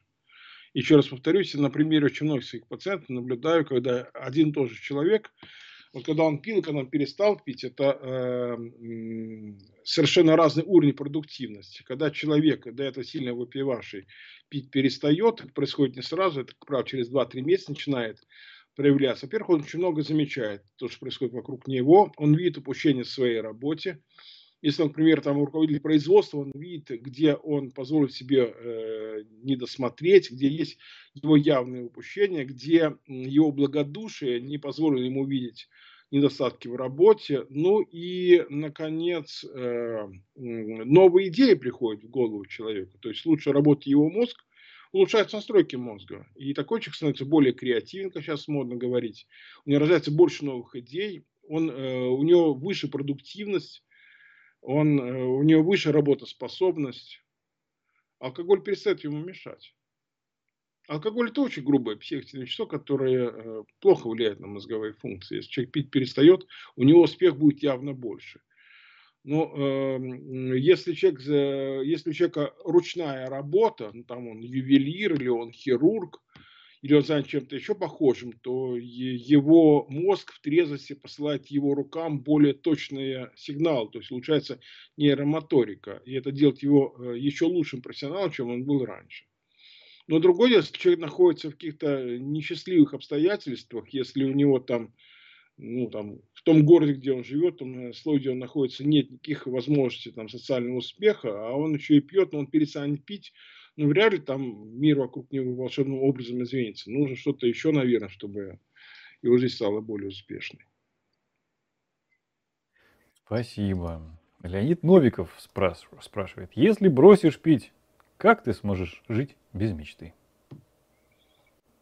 Ну, Леонид, мне кажется, как раз тут и можно найти какую-то новую мечту. Например, э, сделать так, чтобы ученые придумали какой-то новый вид алкоголя, который бы не создавал проблем. Вот, кстати говоря, э, есть такой Дэвид Нат, известный английский э, профессор, психиатр, который занимается много наркологией. Вот он собирает все синтезировать такое вещество, которое будет очень похоже на алкоголь, за такие же картины, э, такое же действие приятное на психику, но в то же время не за синдром отмены зависимости. Ну вот пока э, Дэвид Нат этого не добился, ну возможно. Вот, вот Леонид, вот, вот мечта, пожалуйста. Да, можно мечтать. Спасибо. Так, а, пишет Азар Кармуш, Кармушаков. Известно ли вам исследование по мусульманским странам, где алкоголь вообще запрещен и государством, и религией? Заметна ли разница в здоровье по стране? Разница, безусловно, э, заметна. Если какая-то нация, какое-то государство не пьет, уважаемый Азар, то в самом деле э, э, в этой стране будет, скорее всего, лучше здоровье в целом. Но вот я знаю по своим пациентам, которые, э, ну, это этнические арабы из Бахрейна. Бахрейн среди э, других стран это достаточно такая, ну, э, там, ну, они что там попроще выпивать. И туда приезжают люди из других арабских стран, поскольку у них запрещено. И вот они, что называется, оттягиваются в Бахрейне. И жители Бахрейна, у них там похуже здоровьем, чем в соседних странах. Но опять-таки, жители соседних стран, так, например, Саудовская Аравия, где выпить трудновато, они могут приехать в Бахрейн, там э, хорошенько э, погулять, ну и свое здоровье тем самым, к сожалению, ухудшить. Спасибо. Тревис задает вопрос. Торпеда, как антагонист ацетил э, дегидрогеназы, работает? Ну, это вот как раз один из видов так называемого химического кодирования, это дисульфирам перестали производить э, такие препараты, э, они э, довольно долго еще, даже в начале 2000 годов встречались, там делали их в Китае, делали их в Польше, но Польшу перестали довольно быстро делать, поскольку, ну, все-таки страна Евросоюза, нельзя выпускать лекарства с недоказанной эффективностью. Ну, торпеда довольно быстро разлагается в, э, в мышечной ткани, поэтому она там обещанный год, скорее всего, работать не будет. Ну и в Китае тоже, насколько я знаю, перестали производить, хотя это не случайно наличку это незаконно производство, какие-то контрабандные пути. Но сейчас уже такие, такой бизнес перестал быть интересен. И если и возникает лечение торпеды, то, скорее всего, это препараты, которые будут использоваться в нашей стране уже, ну, не очень серьезный подход к лечению. Спасибо. Лисица спрашивает. прошу прощения, Виталий, но вот эти сульфирам, которые лежат в основе этих препаратов, ну, даже вот обычные таблетки дисульфирам, это далеко не лучший способ лечения алкоголь зависимости, поскольку сам по себе дисульфирам, он плохо переносится, создает серьезные, серьезные риски для здоровья. Если человек выпивает, принимает дисульфирам, он имеет довольно высокие шансы помереть от инфаркта миокарда, от инсульта. Спасибо. Так, лисица спрашивает. Не понимаю, как алкоголь может быть вкусным, но противный же, горький. Почему люди привыкают и хотят его пить снова? Через силу сначала вкушают? Ну, во-первых, есть э, вкусный вид алкоголя. Ну, там, ликер, например, сладенький. Там, шампанское сладкое. Не обязательно же э, э, люди пьют брют. Но один мой хороший товарищ, с которым мы служили срочную в армии, вот он, ну там была доля шутки, конечно, он всякий раз, выпивая рюмку водки, он говорил, и кто же себя проклятую выдумал? Подчеркиваю, ему не очень вкусно это делать. Но здесь люди, видимо, пьют не потому, что им нравится вкус, а поскольку им нравится действие алкоголя на их состояние. Спасибо. Так, Эльбарта задает вопрос, на который уже Э, ответ прозвучал, тем не менее озвучу. Спасибо за поддержку Альбарта. Александр Панчин говорит, что некоторые заболевания можно предупредить на генетическом уровне, если исследования о защите от алкоголя на генетическом уровне. Я думаю, что есть вот методы генной инженерии потенциальные методы. Э, пока таких э, результатов не получено, но исследования ведутся, я надеюсь, что появится в этом роде. Спасибо. Так, и спрашивает. А что попадает под определение чрезмерного употребления алкоголя? Ну, скажем, 0,5 пива раз в неделю, это уже алкоголизм или еще нет? Или не алкоголизм, это только тогда, когда по праздникам бокальчик? Я вообще не стал говорить о том, что э, вот, э, когда человек пьет раз количество алкоголя, это алкоголизм или нет, то есть э, это зависит от алкоголя или нет. Но есть понятие чрезмерного употребления алкоголя, есть понятие умеренного употребления алкоголя. Есть понятие безопасного количества, то есть вот так называемые дринки, стандартные порции алкоголя. Считается, что для мужчины 10, э, для мужчины в день 4 дринка, 4 стандартных порции безопасные, для женщин 3. Женщины более уязвимы. Ну и дринки там в разных, есть разные в разных странах Э, разное количество этанола предусматривают, там самое большое в Японии 20, э, там, э, а в Канаде там 10, ну есть там, по-моему, от 8 до 20 колеблется. Но, тем не менее, такой очень схематичный взгляд, что употребление, есть вот безопасная доза алкоголя. Ну, во-первых, всегда найдутся исключения, особенно если мы говорим о народах э, Крайнего Севера, о канадских эскимосах, где люди вообще тяжело реагируют на алкоголь. И для них э, вот, э, те количества, которые сравнительно внешне, как нам кажется, безопасны для европейцев, для них они безопасными не будут. И вот если человек чувствует, что он начинает выпивать слишком много, то, наверное, это уже такой тревожный звонок – если ему хочется выпить чаще, чем это происходило раньше, если доза алкоголя растет, вот, наверное, у него же формирует зависимость. И тут, пожалуй, стоит уйти в ноль. Или, Спасибо. по крайней мере, угу. если достижимый результат, э, начать пить как можно реже и как можно меньше. Спасибо. Так, Светлана Б. В Думе предложили госмонополию на алкоголь с повышением цен. И тут же появился ваш выпуск. Доктор, зачем о повышении цен? Ну, конечно, Светлана, э, подкуплен Госдумой с потрохами, безусловно. Естественно. Мы все тут слегка да, на донатах. Ну, в смысле, да. на этих, на грантах, вот, пардон. На да. донатах -то только и держимся, на самом деле. Так, ладно. Имре Ач следующий вопрос задает. И чтобы дать Светлане серьезный ответ, ну, э, ага. вот если брать э, э, финляндский опыт, или там, если пошире скандинавский, то, в самом деле, цена высокая цена крепкий алкоголя, это наряду с другими факторами, факторов должно быть много. Это довольно серьезный способ, один из способов снизить потребление алкоголя э, в популяции. Ну да. Имре Ач э, спрашивает. И еще раз спасибо за поддержку. К вопросу о прививке. Есть ли какие-то вещества способны избирательно нейтрализовать алкоголь в организме. Да, есть такие вещества. Меня даже как-то э, очень давно просили принять участие в одном таком исследовании. Есть так называемые аметистные вещества, которые улучшают метаболизм алкоголя, ускоряют выведение из организма. Ну, ну, есть, да, на мой взгляд, они не имеют практического значения для клинической наркологии. Спасибо. Так, э, Димка Чихал... Чихладзе. Как обстоит вопрос с зависимостью от каннабиноидов? Чем опасно чрезмерное употребление и насколько это опасно? Ну, э, каннабиноиды, тетрагидроканнабинол, главный алкалоид марихуаны, он имеет э, сравнительно низкий наркогенный потенциал, то есть его способствует зависимость, она пониже, чем у алкоголя, чем у никотина и у героина.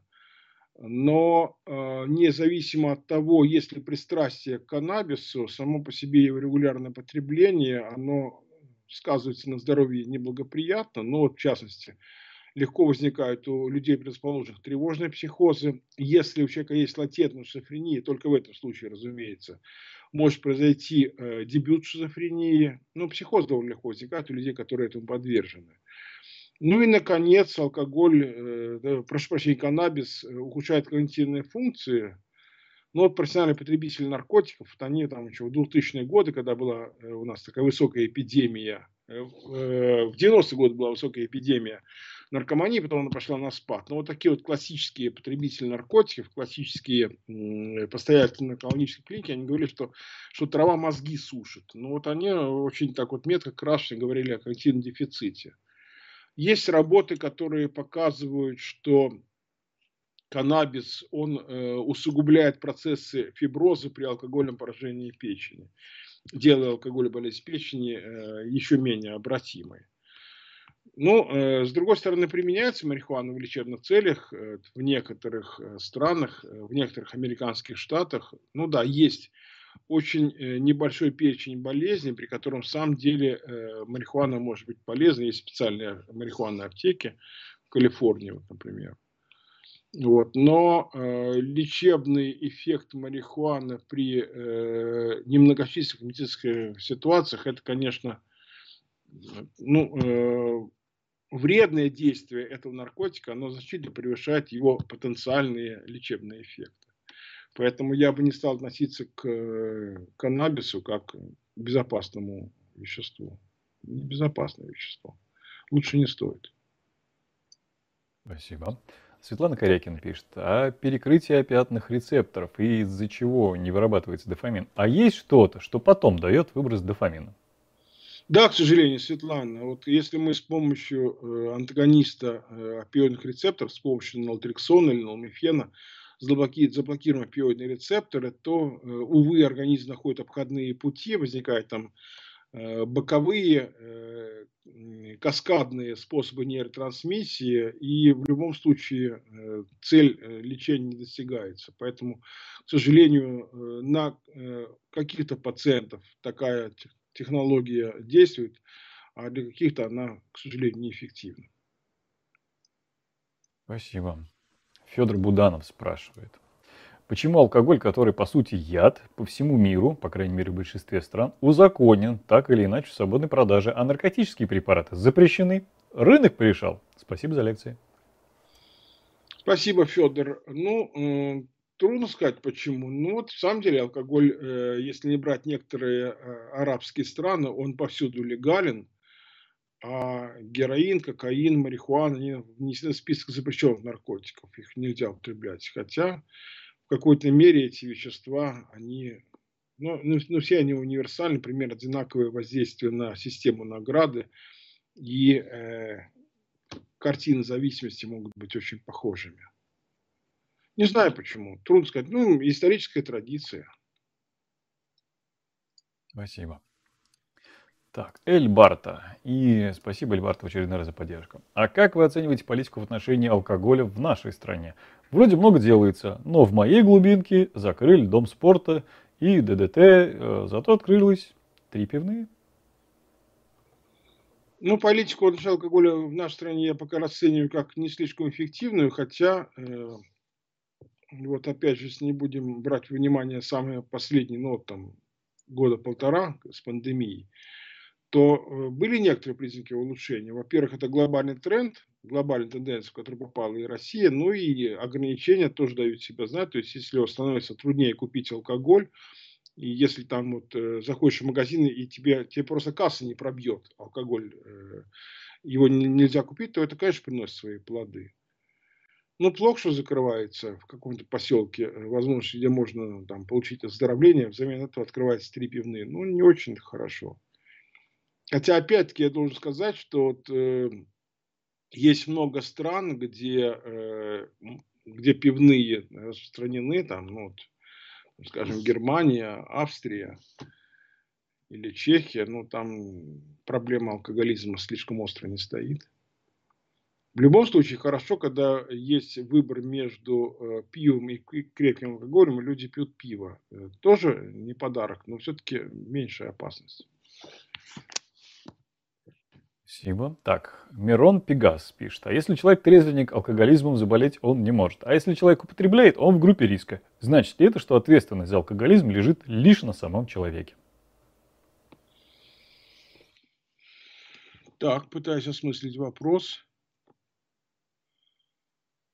Но если человек употребляет алкоголь, то он в группе медицинского риска. Э, вот я бы опять-таки разделил, есть э, понятие э, алкоголезависимость. Если в роду есть сильно пьющие люди, он в группе риска пристрастия к алкоголю тоже может зависимость приобрести. Но если даже на фоне самой чисто родословной он алкоголь употребляет в чрезмерных дозах или слишком часто, то у него могут появиться проблемы с физическим здоровьем. Алкоголизм при этом может не болеть. Ну и от этого ему вряд ли будет легче. Ну и обратная сторона, да, даже если человек трезвенник и вообще не пьет, это не значит, что он не в группе риска, если у него, например, родственники все были алкоголиками, собственно. Совершенно верно. Угу. Да, спасибо. Илья Абрамов э, не употреблял алкоголь два месяца, но в результате выросла раздражительность и нервозность. А есть способы сохранить психическое здоровье схожим по доступности методом. Работаю с людьми. Бесит. Илья, ну бывает так, что у человека есть э, ну, вот ему свойственна раздражительность, нервозность, проблемы с настроением. Это надо лечить с помощью лекарств. Ну, это надо лечить цивилизованным способом. Есть препараты, так называемые нормотимики, стабилизатор настроения. Они в первую очередь применяются э, с этой целью. И иногда раздражительность, нервозность, они э, являются нетипич, атипичными симптомами депрессии. И тогда с помощью антидепрессантов можно эти явления устранить. Тоже другой класс лекарственных препаратов, не нормотимики. И тогда не будет потребности в алкоголе, который является там скверным лекарством лечения раздражительности. То есть, как бы там ни было, можно вполне добиться, Илья, э, того, что не будет ни раздражительной, ни нервозности, и пить э, тебе не потребуется. Спасибо. Так, Альберт Глумник. А непонятно, как может быть любая доза вредна? Один микрограмм тоже вреден? Нет, Альберт, мы говорим о тех количествах, которые употребляются за столом. Ну, то есть, там, начиная от стандартной дозы алкоголя, там, от, ну, условно говоря, от, от американского шота, где 40 э, миллилитров, рюмка 40 миллилитров крепкого алкоголя, либо там от, рус, от русских 50, это вот наш, вот, наш российский дринк. Вот если речь идет о таких э, количествах, о макроколичествах, там, конечно, мы говорим о вредном последствии. Один микрограмм, ну, нет, да, наверное, нет. Спасибо. Ласка Лайт спрашивает. Добрый вечер. Спасибо за интересные лекции. А безалкогольное пиво безопасно для здоровья? Э, э, спасибо за вашу оценку, э, Ласка Лайт, очень приятно. Но, во-первых, в безалкогольном пиве могут встречаться небольшие количества алкоголя поэтому оно не совсем уж безалкогольное. Ну и насколько я знаю своих пациентов, оно, по-моему, не очень вкусное, все равно там толку от него нет никакого, поэтому, наверное, стоит отказаться от э, алкоголя вообще. И, как я это часто говорю своим пациентам, если человек хочет освободиться от алкогольной зависимости, э, ему ну, нужно обрести истинную независимость. Э, и тогда нужно освободиться от ритуала. А если человек все-таки пьет хотя бы безалкогольное пиво, но все-таки пиво такое, суррогат употребляет, то он сохраняет ритуал. И раз он сохраняет ритуал, то значит он все-таки находится в поле зависимости. Откуда необходимо уходить, на мой взгляд. Спасибо.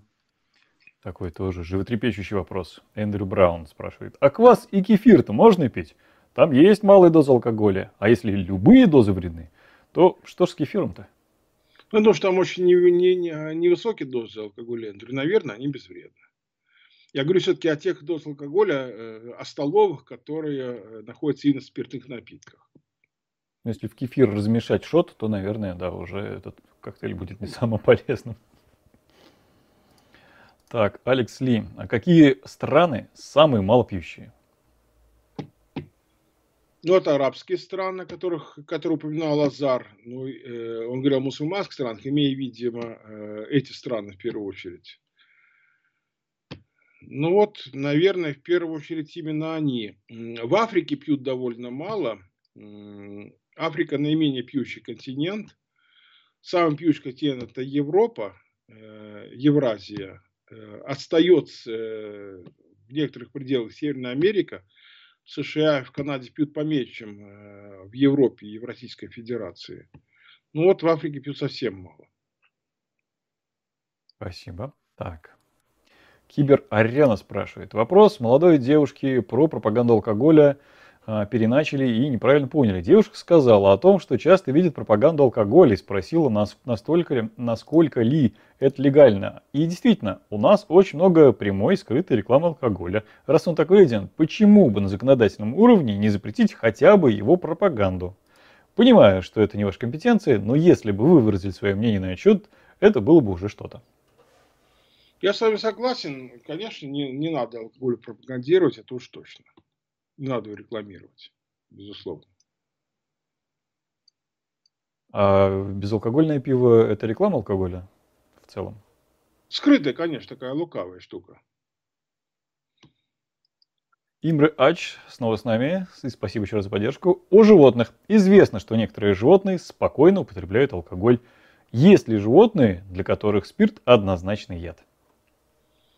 Ну вот на второй вопрос ответа я не знаю. Ну, э, если любому млекопитающему обеспечить доступ к, к веществу, то оно будет его употреблять. В этом смысле мы, люди, мало отличаются от наших собратьев по животному миру. Ну да. Так, Алекс Коннор. Выпиваю 2-3 рюмки водки, возникает желание идти спать, когда другие веселятся. Это индивидуальная реакция или непереносимость алкоголя? Ну, наверное, это ваша индивидуальная реакция, Алекс. Э, ну, это ваши касается... деньги.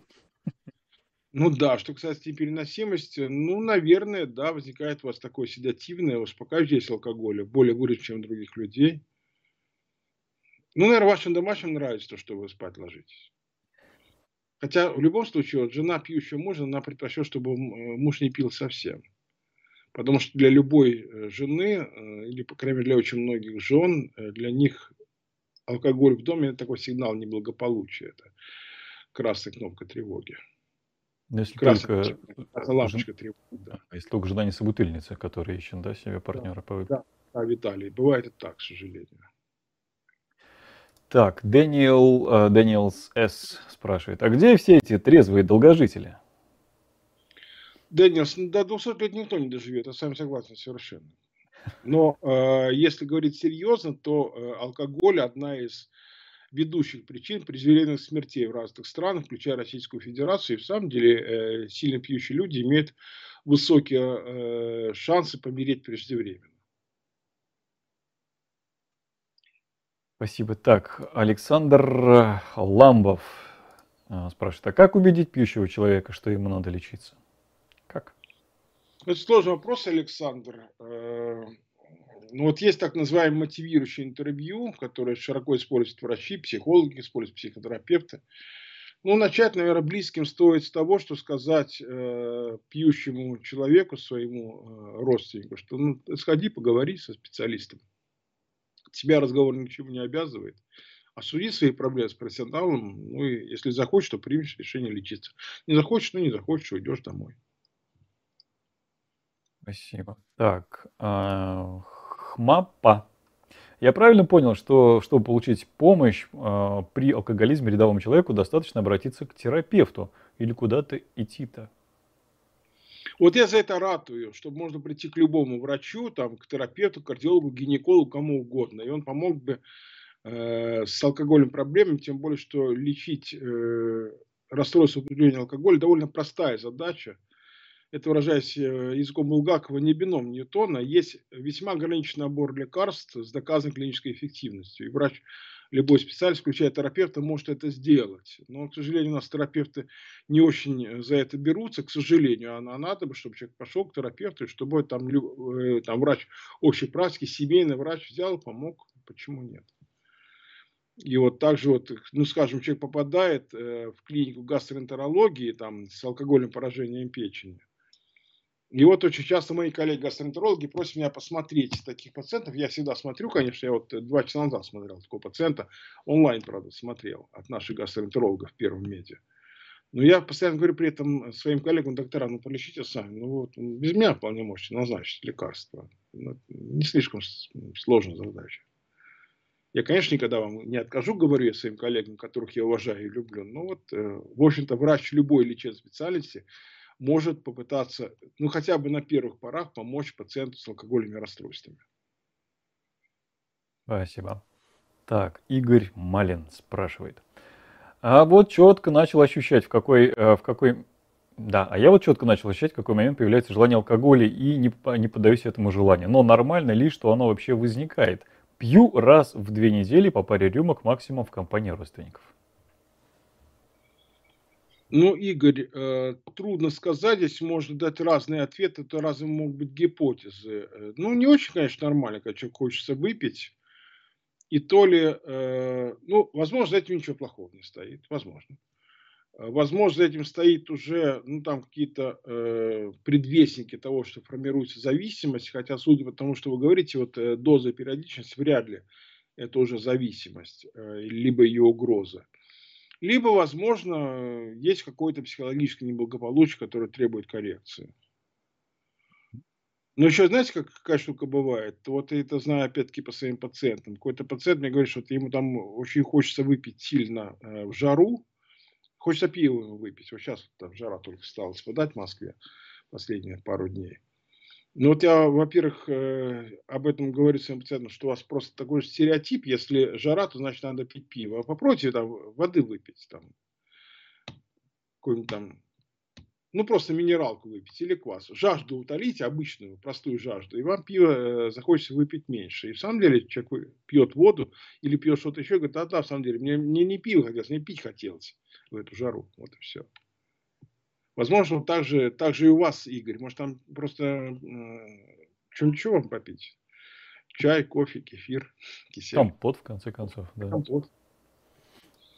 А Т спрашивает. Говорили про алкоголь за рулем. Как тогда объясняется, что в некоторых странах, где разрешено вождение после алкоголя, количество ДТП меньше по статистике? Ну, у меня таких данных нет. Я не думаю, что здесь такая причинно-следственная связь. Разрешено алкоголь, поэтому меньше ДТП. Нет, алкоголь, к сожалению, четко дает корреляцию лечением э, дорожной аварийности. Другое дело, что в некоторых странах есть э, разрешенное количество промилле, которое одно время было у нас, в нашей стране. На самом деле дозволялось иметь э, небольшое количество промилле в крови. Э, то есть это не то, что можно выпить немного и сесть за руль. Это означает то, что если человек вчера, например, там выпил за столом, ну там, скажем, пару бокалов вина, и сегодня там есть следовое количество алкоголя, сегодня он вполне может за руль садиться. И, пожалуй, в тех странах, о которых говорит наш уважаемый слушатель, ну, там просто хорошо работает полиция, там хорошо организована безопасность движения, и там еще разрешены промили в крови. Ну, да, и, и в целом ситуация благоприятная. Но не потому, что люди выпивают, сидят за руль, и поэтому меньше аварийности нет. Ну, то есть вопрос в культуре потребления и вождения в целом. В общем-то, да. Спасибо. Так, Имре Ач, естественно. Почему иногда случается обширный провал в памяти после бурного веселья, когда с какого-то момента вообще ничего не помнишь, а иногда и не случаются? Вроде как мы на этот вопрос тоже отвечали. Так, немножечко, немножечко у нас зависла картинка. Чуть-чуть подождем Юрия Павловича. А, друзья, и в этот момент и отлично, э, отличный повод для того, чтобы напомнить о том, что вы можете э, поставить лайк, как раз у нас небольшая пауза. Ставьте лайк этому видео, обязательно э, подписывайтесь и нажимайте на колокольчик, чтобы не пропустить ни одно наше видео. Ну и, естественно, это помогает развитию, я надеюсь, научпопа в нашей стране и вообще в целом это довольно полезная а, вещь, собственно, пропагандировать подобные штуки. Так, Юрий Павлович, у вас сейчас не видно камеры пока, по какой-то причине. Здесь ли вы?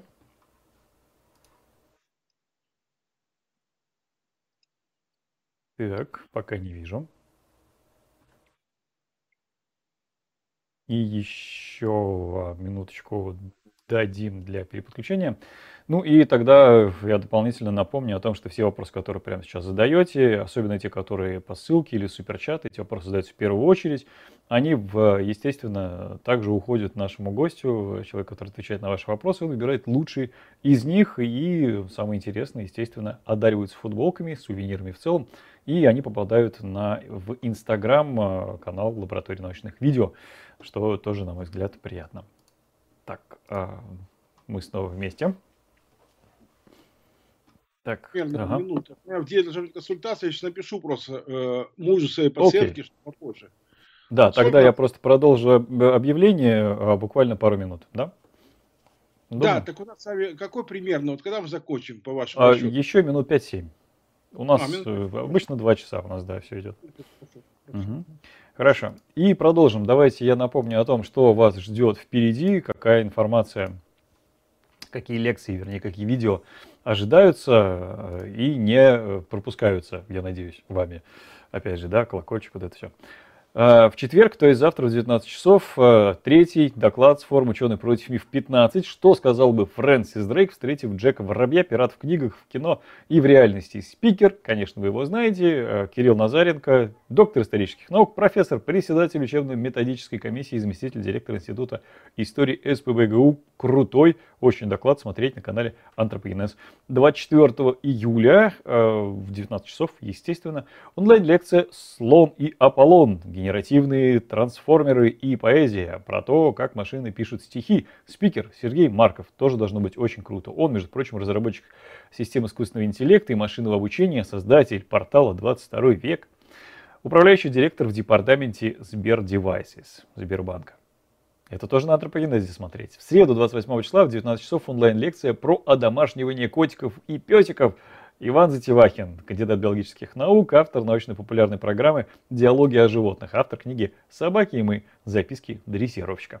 В четверг, 29 числа, э, в 19.00, естественно, ученый против мифов и четвертый доклад. Этим человеком был Альберт Эйнштейн. Мог ли троечник получить Нобеля за теорию, которую сам не понимал? Спикер Геннадий Карелик, кандидат физико-математических наук, автор книг кто изобрел современную физику от маятника Галилея до квантовой гравитации, советская жизнь Льва Ландау и почему пространство трехмерно, собственно говоря, и других тоже смотреть на антропогенезе. Ну и 31 числа мы планируем по скрипту Следите за нашими анонсами, обязательно скажем. Ну и вот, естественно, смотреть на канале Лаборатория научных видео. Еще раз благодарю всех, кто нажал на колокольчик и, соответственно, смотрит в прямом эфире. Ну и еще я хочу напомнить одну важную вещь. К сожалению, к нашему большому, люди, которые получают эти самые футболки, сувениры от нас, от антропогенеза Лаборатории научных видео, не всегда обращаются за тем, чтобы их забрать. Собственно говоря, сейчас в чате появится ссылка, по которой можно зайти и проверить, не получали ли вы до этого уже каких-то сувениров. Заходите, посмотрите, там список практически всех наших стримов и всех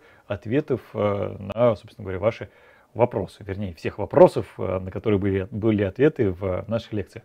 Так что заходите, смотрите, ну и напишите Георгию Соколову, чьи координаты также сейчас должны появиться в чате данной трансляции. Там же, где сейчас появится ссылка на общение в Телеграм-чате. Если вам нравится общение, собственно говоря, здесь, то вы можете продолжить э, это самое теплое общение в нашем очень уютном чатике. Ну а теперь мы можем продолжить еще пару вопросов, как минимум успеть э, ответить. Так, на чем мы остановились? Про обширные провалы, да, мы говорили. По какой причине? Нет, я этого не видел. Ага, тогда вот этот вопрос мы сейчас зададим. Почему случаются обширные провалы в памяти после бурного веселья, когда с какого-то момента вообще ничего не помнишь? А иногда не случаются. Ну, тогда полимпсест, если использовать э, старое греческое слово, или амнистические формы опьянения. Но это как раз вот говорит о том, что э, алкоголь это грубое психоактивное вещество. Не примите за примитивную пропаганду, за санпросвет такой. Но на самом деле алкоголь плохо влияет на когнитивные функции, и на самом деле выпадают целые куски из памяти человека, и да, бывает. Но это вообще говорит о том, что э, выпито слишком много было, скорее всего. Или плохая реакция на алкоголь, мозг этого не выдерживает.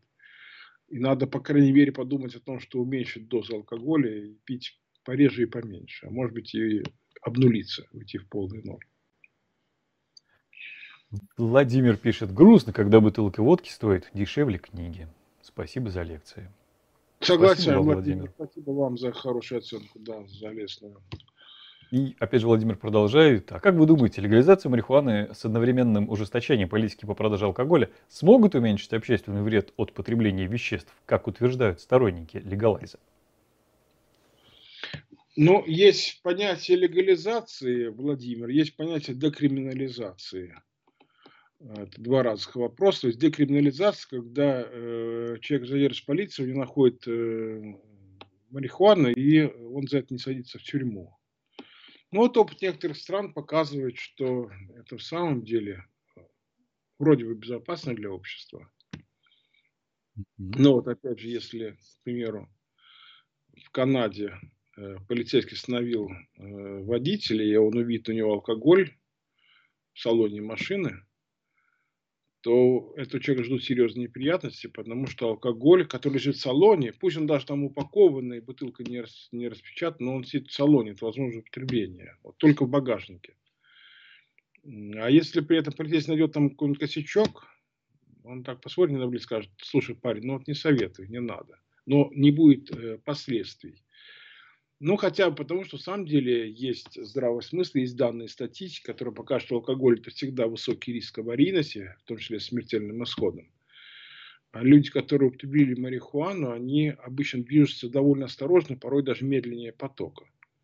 Что ни в коем случае не означает того, что вот, э, можно употреблять марихуану, и что я сейчас ее пропагандирую. Ни в коем случае не пропагандирую. Она опасна, она вредна. Но, пожалуй, да, вот бывает так, что э, возможность э, употребления каннабиса э, в отдельных американских штатах или в некоторых европейских странах, ну, она не, не несет в себе ощутимых вредных последствий для общества. Но вот опыт Португалии указывает на то, что когда имеется возможность ухода от тяжелых наркотиков, переход на каннабис – это в целом оздоровляет ситуацию. Ситуация не стоит совершенно здоровой, но, по крайней мере, она, она смягчается. Ну, я здесь вижу такую аналогию с, с крепким алкоголем, переходом к слабоалкогольным напиткам.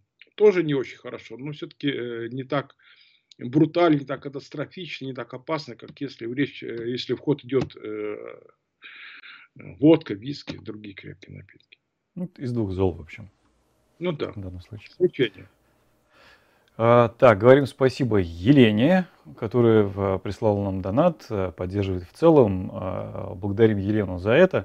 И сейчас еще один, а, один вопрос вот от Лизы, который только что появился. Зачитаем, и, наверное, на этом будем заканчивать. Э, как только он появится, как только мне Мариша поможет его, соответственно, в табличку внести. Ну а пока, наверное, коротенько э, ответим на вопрос Ируси Гия. Причем тут травмы на фоне алкоголизма и прочие преступления. Это саморазрушение чистой воды. Ну, уважаемые Руси, не вижу здесь противоречия. С одной стороны, э, алкоголь это в самом деле травмы. Э, ну вот, так называемая пьяная травма, которая есть в городских больницах, то на самом деле среди людей, которые получили травму в состоянии алкогольного опьянения. Но теперь ситуация, когда человек в опьянении переходит дорогу, не посмотря по сторонам, э, у него возникает э, бамперный перелом голени. Его сбивает автомобиль, слава богу, не насмерть. Он попадает э, в травматологическое отделение. Преступление, в самом деле, насильственно совершается очень часто в состоянии опьянения. Алкоголь повышает агрессию. А с другой стороны, ну да, пожалуй, ну саморазрушение. Почему нет? Противоречия не вижу. Правда вот, собственно, вопрос от Лизы, да да, правда ли, что повышение градуса алкоголя на вечеринке поможет помочь избежать тяжелых последствий, а понижение практически гарантирует плохое здоровье. Пиво на вино, ну, ну? Не, повторить. То, что рифмуется, вино на пиво красиво. Вот что касается второго предложения, мне кажется, такой стереотип, как и вообще вот там понижение градуса и повышение. Но это такой стереотип, который не, не доказан ничем. Но лучше на вечеринке не пить ничего, если уж пить, то, по крайней мере, не, не крепкий алкоголь. Лучше что-нибудь послабее, и лучше это разбавить. И, кстати говоря, вот если говорить э, о внезапных смертях у молодых людей, что часто бывает? Э, дискотека, там ночной клуб, ночной клуб, и там употребляются какие-то запрещенные вещества, какие-то, например, там, э, экстази или амфетамины которые являются прессорными аминами, которые суживают сосуды, которые могут у 18-летнего человека вызвать инфаркт миокарда. А тут еще и обезвоживание, поскольку люди возбуждены, люди много танцуют, люди могут потеть, терять воду. А тут еще и алкоголь, э, совершенно, совершенно другое психоактивное вещество, в отличие от амфетаминов, которые действуют противоположным образом. Такие вот качели возникают. Тут еще и обезвоживание. Можно помереть. Поэтому лучше этот алкоголь э, на вечеринках не употреблять, вот если речь идет о таких бурных молодежных вечеринках. Если уж пить, то точно разбавлять, и чем э, ниже градус изначально, тем это лучше. Крепко лучше не переходить. Безопасно. Спасибо. Спасибо огромное, а, Юрий Павлович. Спасибо огромное всем, кто нас смотрел и тем, кто поддерживал за эфиром. А, Марише, Георгию, Александру, который всегда вместе с нами, и Ксюш, который всегда занимается, если она на звуке, значит звук в порядке, если нет, то звук а, испортил я.